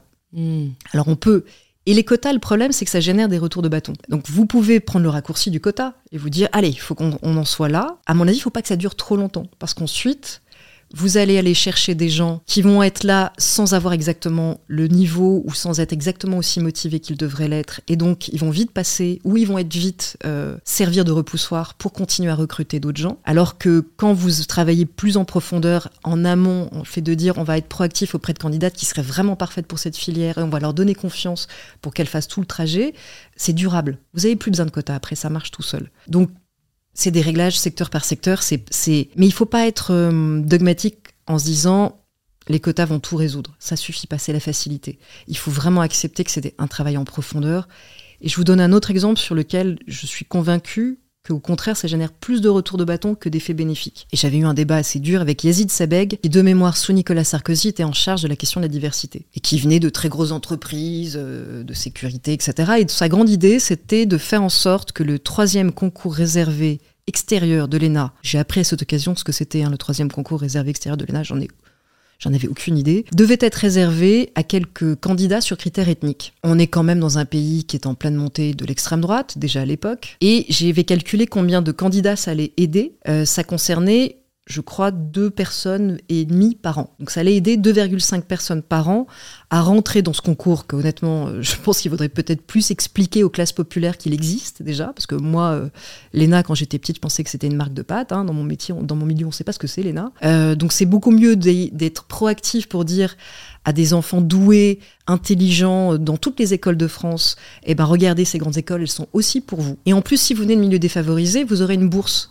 si vous vous y présentez. Là, je pense que ça aide beaucoup de gens et qu'il n'y a pas de retour de bâton et d'effet pervers. Alors que dire ah bah vous êtes, et notamment Patrick Lezès qui portait cette mesure avec Yazid Sabek, il se trouve que dans sa famille, il y avait eu des ministres, il se trouve qu'il vient d'un milieu extrêmement euh, privilégié et fortuné. Quand des gens privilégiés et fortunés vont passer devant des enfants d'ouvriers grâce à des quotas ethniques dans des écoles pareilles, je peux vous dire que vous allez peut-être aider 2,5 personnes par an, mais vous allez faire gagner au moins 5 points au Rassemblement national. Parce qu'il y a des gens qui vont se dire, mais moi, euh, mes parents, ils sont ouvriers, et personne n'a fait l'ENA dans ma famille, personne n'est ministre, et moi, je suis pas pris parce que je suis blanc. Et lui, il est fils de ministre, et il est pris parce qu'il est noir. À un moment donné, il faut, se poser la question de qu'est-ce qu'on veut vraiment? Si on veut faire reculer le racisme, il faut réfléchir un peu. Dans ce cas particulier, je suis contente de l'avoir euh, plutôt emporté parce que, parce que je sais à quel point le Rassemblement national euh, se serait régalé avec ça. Et franchement, ils ont déjà Hmm. Ils ont déjà de quoi, hein. c'est pas la peine de leur en rajouter. Quoi. Comment on fait pour euh, endiguer euh, la progression du Rassemblement national? Parce que franchement, j'ai l'impression qu'il y a quand même de plus en plus de médias hmm. qui ont, je pense, ont une part de responsabilité dans leur progression à force de les mettre en lumière, mais qui maintenant comprennent le danger que ça représente. Enfin, peut-être le microcosme hmm. euh, des, des, bulles de filtre me font croire ça, mais j'ai quand même l'impression qu'il y a de plus en plus de la mise en garde. Ça n'a pas l'air de servir à quoi que ce soit. On a gagné du temps. Euh, moi, ça fait depuis 95 que je travaille sur le Front National, donc ça fait 30 ans. Et ça fait 30 ans que je me pose la question de comment faire en sorte qu'ils ne prennent pas le pouvoir dans ce pays. J'ai jamais été aussi pessimiste qu'aujourd'hui.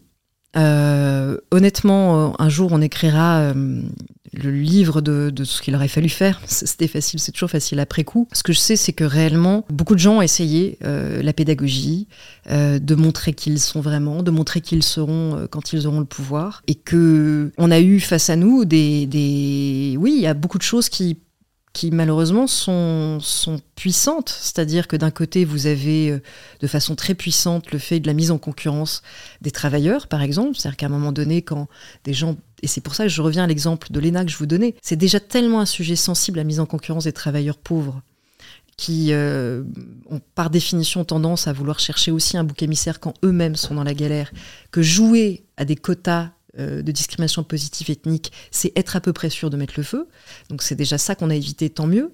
Mais par contre, chaque fois qu'on entend des discours, en tout cas aux États-Unis, c'est ça qui a fait le lead Trump, donc il faut bien se poser la question. Euh, une grande partie des classes défavorisées blanches américaines ont aussi voté pour Trump parce qu'ils ont eu un rejet très fort de la gauche démocrate privilégiés qui euh, n'avaient plus de discours vis-à-vis d'eux, n'avaient plus de discours contre les inégalités sociales, euh, ne parlaient plus tellement de projets économiques qui leur laissaient espérer une amélioration de leur niveau de vie, mais par contre passaient toute leur journée à faire du clientélisme identitaire et à dire qu'en gros, des gens qu'ils trouvaient eux très privilégiés, très riches, étaient plus victimes qu'eux parce qu'ils étaient non blanches. Ça, ça a énormément aidé Trump. C'est aussi pour ça que je suis critique sur le wokisme, parce que j'ai réellement, sincèrement peur que ce soit la goutte d'eau qu'on n'arrive pas à maîtriser par rapport à ce qui déjà fait le jeu euh, du Rassemblement national par tous les biais. Parce qu'après, on a des problèmes concrets. C'est-à-dire qu'il y a le fantasme, et puis il y a la réalité. La réalité, c'est qu'on a réellement un problème à faire appliquer certaines lois, que quand l'État ne peut pas entièrement, par exemple, contrôler le retour aux frontières, ça aide le Rassemblement national, qu'on a réellement un problème de séparatisme dans ce pays et de montée de l'intégrisme, et que quand l'État, la nation est frappée par toute une série d'attentats, bah, ça aide l'extrême droite à monter. Euh, et que si en plus, quand on sait qu'il y a réellement ces problèmes de fond, on joue encore une fois à faire croire que le problème prioritaire, la vraie inégalité euh, qui mérite d'être aidée en priorité, c'est pas de trouver du, travail pour tout le monde ou de faire en sorte que le pouvoir d'achat se stabilise, euh, puisse surmonter l'inflation, mais c'est euh, de trouver des quotas ethniques pour les universités de gens très privilégiés en fonction de leur couleur de peau.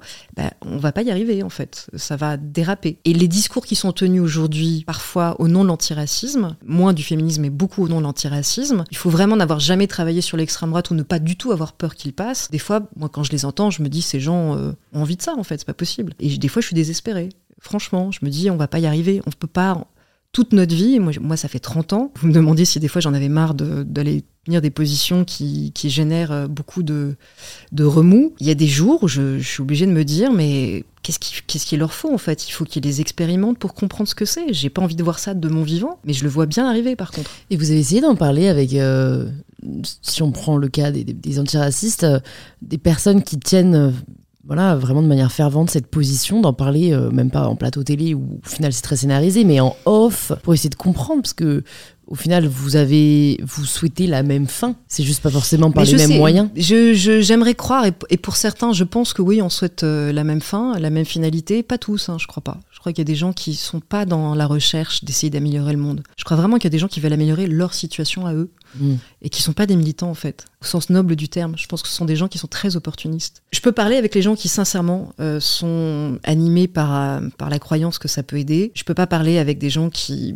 cyniquement exploitent thèses-là et ces causes-là pour se faire une place au soleil, en se fichant pertinemment de savoir si ça va gonfler les voiles du racisme, du sexisme et du Rassemblement national. Après, il y a des gens qui veulent pas aussi. Hein. Je vais vous donner juste un exemple tout à fait au hasard dans, ce que moi je considère un monde euh, un peu cynique et qui parfois me, me désole. Euh, j'étais sur un plateau de télévision avec euh, Lorraine Bastide. Qui parlait de son podcast, qui a beaucoup de succès auprès des jeunes. Tant mieux, tant mieux pour, pour Lorraine Bastide. Et donc, elle était sur le même plateau que moi et quelqu'un lui disait Vous avez invité Alice Coffin, Anne Hidalgo, etc. Et puis elle a interrompu la, journaliste qui lui dit ça, elle me disait oui, vous citez que des femmes blanches. Euh, c'est bizarre quand même. Et moi, je me suis permis de lui dire, mais est-ce que les féministes universalistes, on, peut être invités, par exemple, dans ce podcast? Parce qu'évidemment, je ne suis pas invitée dans un podcast comme La Poudre, vous imaginez bien. En gros, elle a répondu que non, elle préférait inviter des femmes musulmanes et noires, et pas des féministes blanches. Ça n'a pas été montré, cet extrait n'a pas été passé, il a été coupé au montage, je le regrette. Moi, j'aurais aimé que ce moment soit vu. Et on a eu un début d'explication en coulisses, parce que je me suis permis de lui dire que, en fait, c'était pas elle de définir qui j'étais. Moi, j'étais lesbienne radicale, j'avais mené le combat contre l'homophobie, je m'étais fait casser la gueule au, cri de sale pédale par l'extrême droite, et que donc expliquer que j'avais pas le droit d'intervenir, ou qu'en tout cas on n'allait pas m'inviter dans un podcast féministe parce que j'étais blanche, fallait me laisser quelques minutes pour le digérer. Mais que je trouvais ça extrêmement violent en fait. Et je me suis aperçue euh, que Lorraine Bastille ne comprenait pas ce que je lui disais. Elle s'est excusée de m'avoir offensée, de m'avoir fait de la peine. Mais je, je... Vous voyez, là, il y a un problème, c'est qu'on ne parle pas le même langage. Je lui parlais pas d'émotion. Je lui parlais vraiment d'un différent de fond intellectuel. On ne peut pas juger les idées des gens, les gens sur leur couleur de peau et pas sur leurs idées. On ne peut pas refuser les idées des gens sur la base de leur couleur de peau. C'est pour moi exactement l'opposé du monde pour lequel je me bats.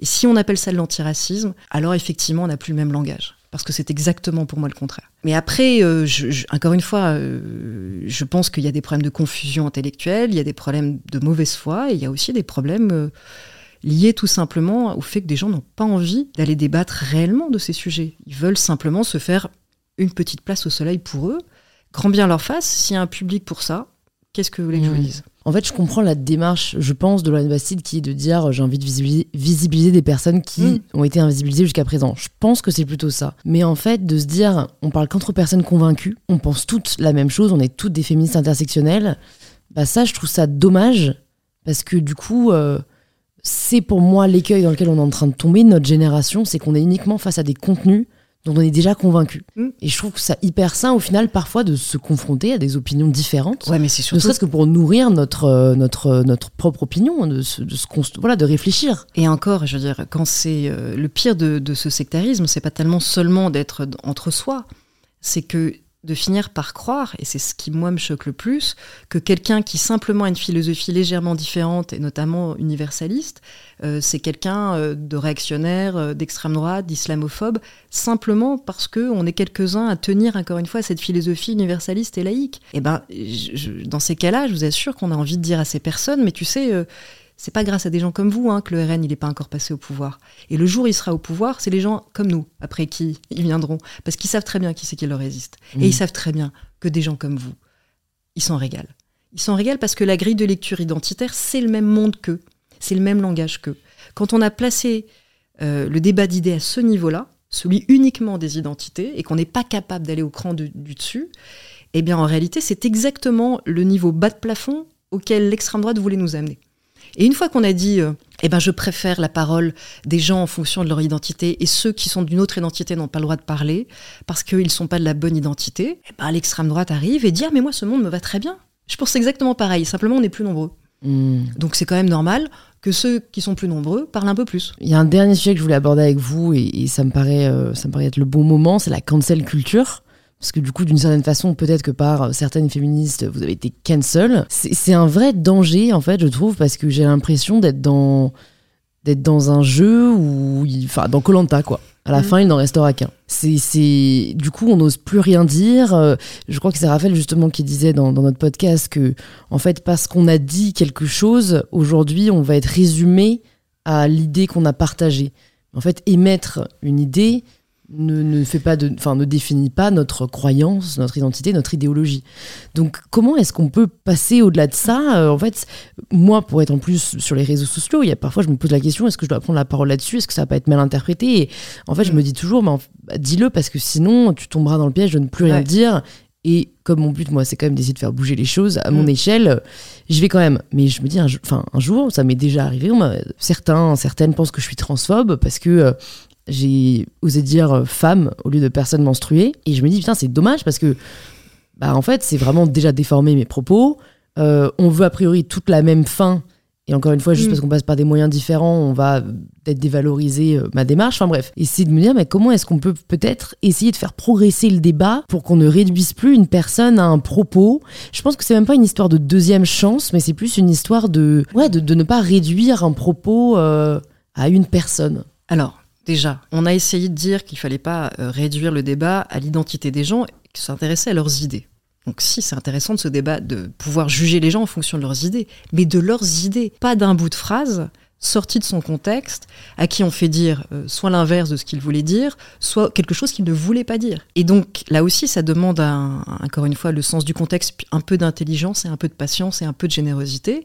Si on veut vraiment s'intéresser aux autres, si on veut vraiment être tolérant, il faut avoir la patience de s'intéresser à la complexité de leurs propos. Donc ça peut pas être une, demi-phrase euh, sur Twitter et je surréagis en moins de 4 minutes parce que j'ai vu qu'une meute prenait en chasse quelqu'un et que je me suis dit tiens c'est sympa il y a une meute, il y a quelqu'un j'y vais puis je me mets du côté des plus nombreux. Et ça, je pense que c'est un. On revient un peu à Dreyfus, parce que pareil, soit on a un modèle qui est de se dire, bah, il a fallu un Zola pour arrêter la meute, soit on a grandi sur les réseaux sociaux et on se dit, je vais attendre de voir de quel côté par la meute, et puis je vais suivre. Hmm. Parce que comme ça, j'aurai pas trop de problèmes. Et la réalité, c'est que c'est très dur de grandir avec les réseaux sociaux. C'est plus facile quand on a grandi avant. Parce qu'on s'est forgé déjà une forme de colonne vertébrale et qu'on sait que les meutes, ça sent toujours mauvais. Alors que quand on a grandi avec, Euh, on a déjà, en fait, euh, appris à se dire euh, fais attention à ce que tu dis, mesure tes propos, ne parle pas si tu vois quelque chose d'injuste. Oui, mais attention, te mets pas au milieu. Ça pourrait, il pourrait te mordre toi. Honnêtement, je pense vraiment que les gens qui feront des grandes vies et qui pourront être fiers d'eux à la fin de leur vie sont ceux qui accepteront de temps en temps de dire non à la meute. Et en l'occurrence, vous imaginez bien être capable d'être pris en chasse et traité de transphobe parce qu'on a dit le mot femme à un moment donné, comment on fait pour être arrivé à ce niveau de folie?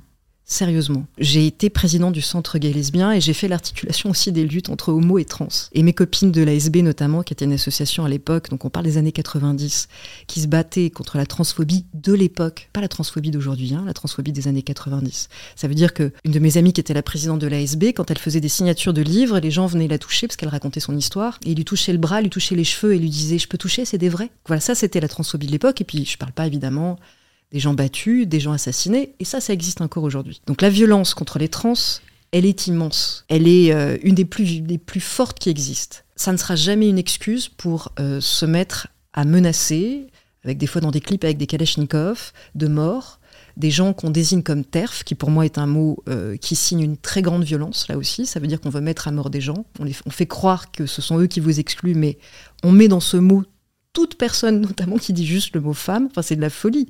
On s'en prend d'ailleurs souvent à des lesbiennes, à des féministes, pas du tout aux, vrais transphobes. Hein. Les vrais transphobes, euh, ils sont pas en train de se faire traiter de terf et ils sont pas euh, menacés de mort dans des vidéos sur Internet. Il y a quelque chose de très triste parce qu'en fait, il y a toujours ce phénomène quand on est minoritaire.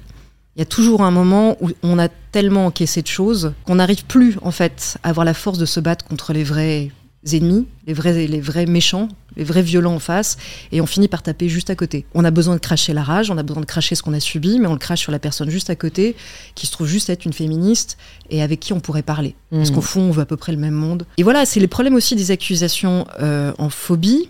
Et encore une fois, j'ai mené le combat contre l'homophobie, mais quand on traite quelqu'un d'homophobe, ça désigne quelqu'un qui, sincèrement, dans sa psyché même, ne peut pas concevoir de tolérer l'homosexualité et veut profondément enfermer ou discriminer quelqu'un parce qu'il n'a pas la même sexualité que vous. C'est un mot très fort, phobie. On ne peut pas l'utiliser à tort et à travers, euh, encore une fois, juste parce qu'une féministe euh, universaliste pense que le mot femme reste utile euh, pour notamment mener le combat féministe, ou pour désigner un laïc ou une laïque qui pense que l'intégrisme religieux sexiste transphobe, homophobe, antisémite, euh, c'est un problème. Attention à l'usage des mots. Hmm. Quand on les banalise, bah, moi ma grand-mère me racontait que l'histoire du loup qu'on devrait raconter à tous les enfants, quand on crie au loup une fois, deux fois euh, pour faire une blague alors que le loup ne vient pas, le jour où on crie au loup et qu'il vient vraiment, personne n'a plus peur, personne se défend. Et eh ben, crier à euh, transphobe ou islamophobe à longueur de journée face à des gens qui ne sont pas des ennemis qui sont au contraire plutôt des alliés, avec qui on a simplement des différences de compréhension ou des nuances,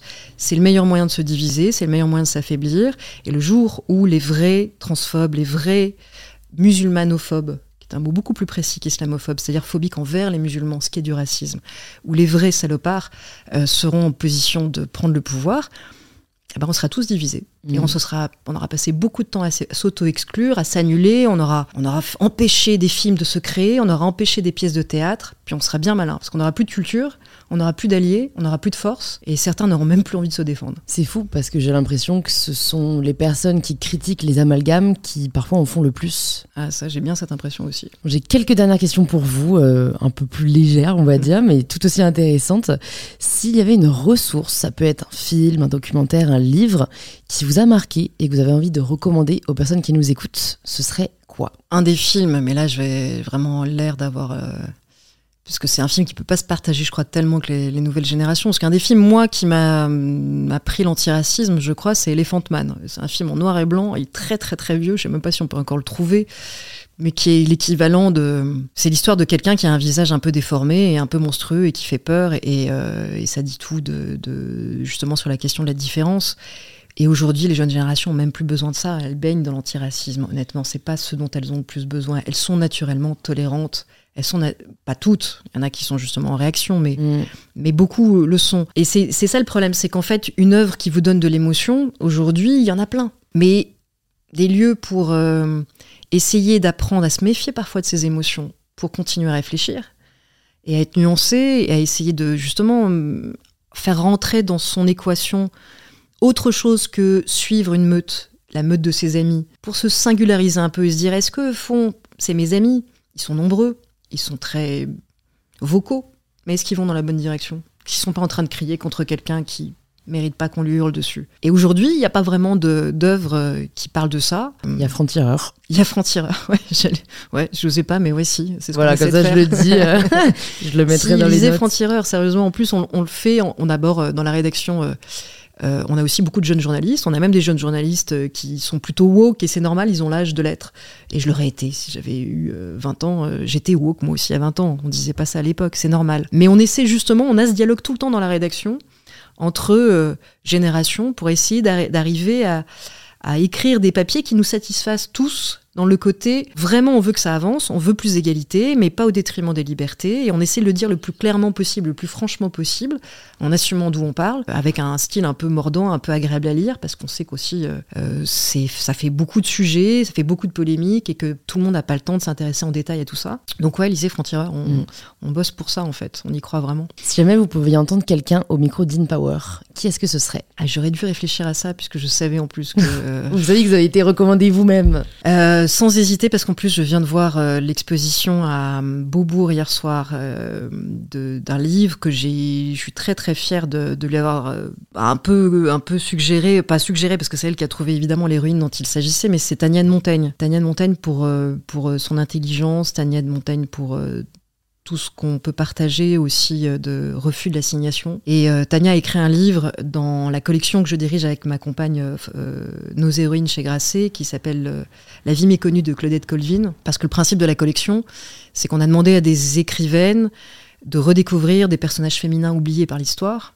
Et quand j'ai demandé à Tania à qui tu penses, elle a, elle a eu euh, immédiatement l'inspiration. Elle m'a dit Je pense à Claudette Colvin parce que c'est la première femme qui ne s'est pas levée dans un bus pour laisser sa place à un blanc bien avant Rosa Parks et qu'elle a été effacée de l'histoire et que personne ne connaît son nom quasiment. Et ce qui est fou avec ce livre, euh, comme quoi au fond euh, on peut toujours renverser les invisibilisations et les silences injustes, Tania a écrit un livre magnifique. Le texte est sublime sur son histoire, ce qui lui est arrivé, pourquoi elle n'a pas été retenue par le mouvement des droits euh, civils aussi. Et ce livre est devenu une pièce de théâtre, ce livre est devenu une bande dessinée, et aujourd'hui ce livre est même une exposition en réalité augmentée à Beaubourg qui est euh, bouleversante, qui est à la fois un exploit technique et en même temps euh, porté par la force simple mais d'un texte aussi beau. Et c'était émouvant parce que à l'inauguration, il y avait la sœur de Claudette qui a fait le, le voyage des États-Unis, qui a pleuré en voyant cette exposition parce que même aux États-Unis, le nom de Claudette Colvin n'est pas très connu, mm. et qui était bouleversé de se dire tiens, il y a en France, euh, de l'autre côté de l'Atlantique, des gens, et en l'occurrence c'est Tania, qui ont eu l'intelligence de, penser à cette histoire et qui ont, eu, qui ont su la raconter. Vraiment, courez euh, lire ce livre. Euh, c'est génial, voir cette exposition. Voilà, on a plus qu'un livre à voir finalement. et invitez-la, et vous verrez pourquoi. Ok. Eh ben, je vais vous poser la dernière question du podcast, la question signature. Ça signifie quoi pour vous prendre le pouvoir de sa vie? Être qui l'on est. Vraiment. Apprendre à se connaître, déjà. Apprendre à savoir ce qui vous rend heureux. Apprendre à reconnaître ce qui n'est pas tolérable ou ce qui vous rend infiniment, infiniment triste. Et hum, voilà. Et, trouver votre chemin pour, euh, pour que personne ne vous empêche de devenir qui vous voulez être. Génial, c'est un peu le principe du podcast, donc je suis totalement alignée. Merci beaucoup Caroline pour cet échange hyper enrichissant. Pour les personnes qui nous écoutent, qui veulent en savoir plus sur euh, votre travail, vos ouvrages, euh, où est-ce que vous voulez qu'on les redirige? Alors, eh ben, peut-être sur euh, mon blog, où je pense qu'il y a mes livres, mes films. vous pouvez aussi voir le film Sœur d'armes, qui est le premier film de cinéma avec Camilla Jordana, Amira Kazar, Esther Garel, Maya Sansa et d'autres. Et puis, encore une fois, euh, le, journal Génération offensée. Ça parle de tout ce qu'on s'est dit chez Grasset. C'est en poche, en plus maintenant c'est pas cher. je listerai tout ça dans les notes du podcast. Je mettrai aussi votre Instagram si jamais les personnes qui nous mhm. écoutent veulent vous envoyer un message. Et puis bah, j'espère à bientôt. Merci Caroline. Merci à vous. J'espère que cette conversation vous a plu. On serait vraiment heureuse d'avoir vos retours sur l'épisode. Alors n'hésitez pas à nous taguer en story, Caroline Fourest et MyBetterSelf, et envoyer un petit message à Caroline si le podcast vous a plu. Je pense que ça lui fera très plaisir. Et si vous cherchez quel épisode écouter ensuite, plus de 250 épisodes sont disponibles gratuitement sur InPower. Vous pouvez vous abonner directement sur la plateforme que vous êtes en train d'utiliser. Je vous dis donc à très vite pour un tout nouvel épisode d'InPower.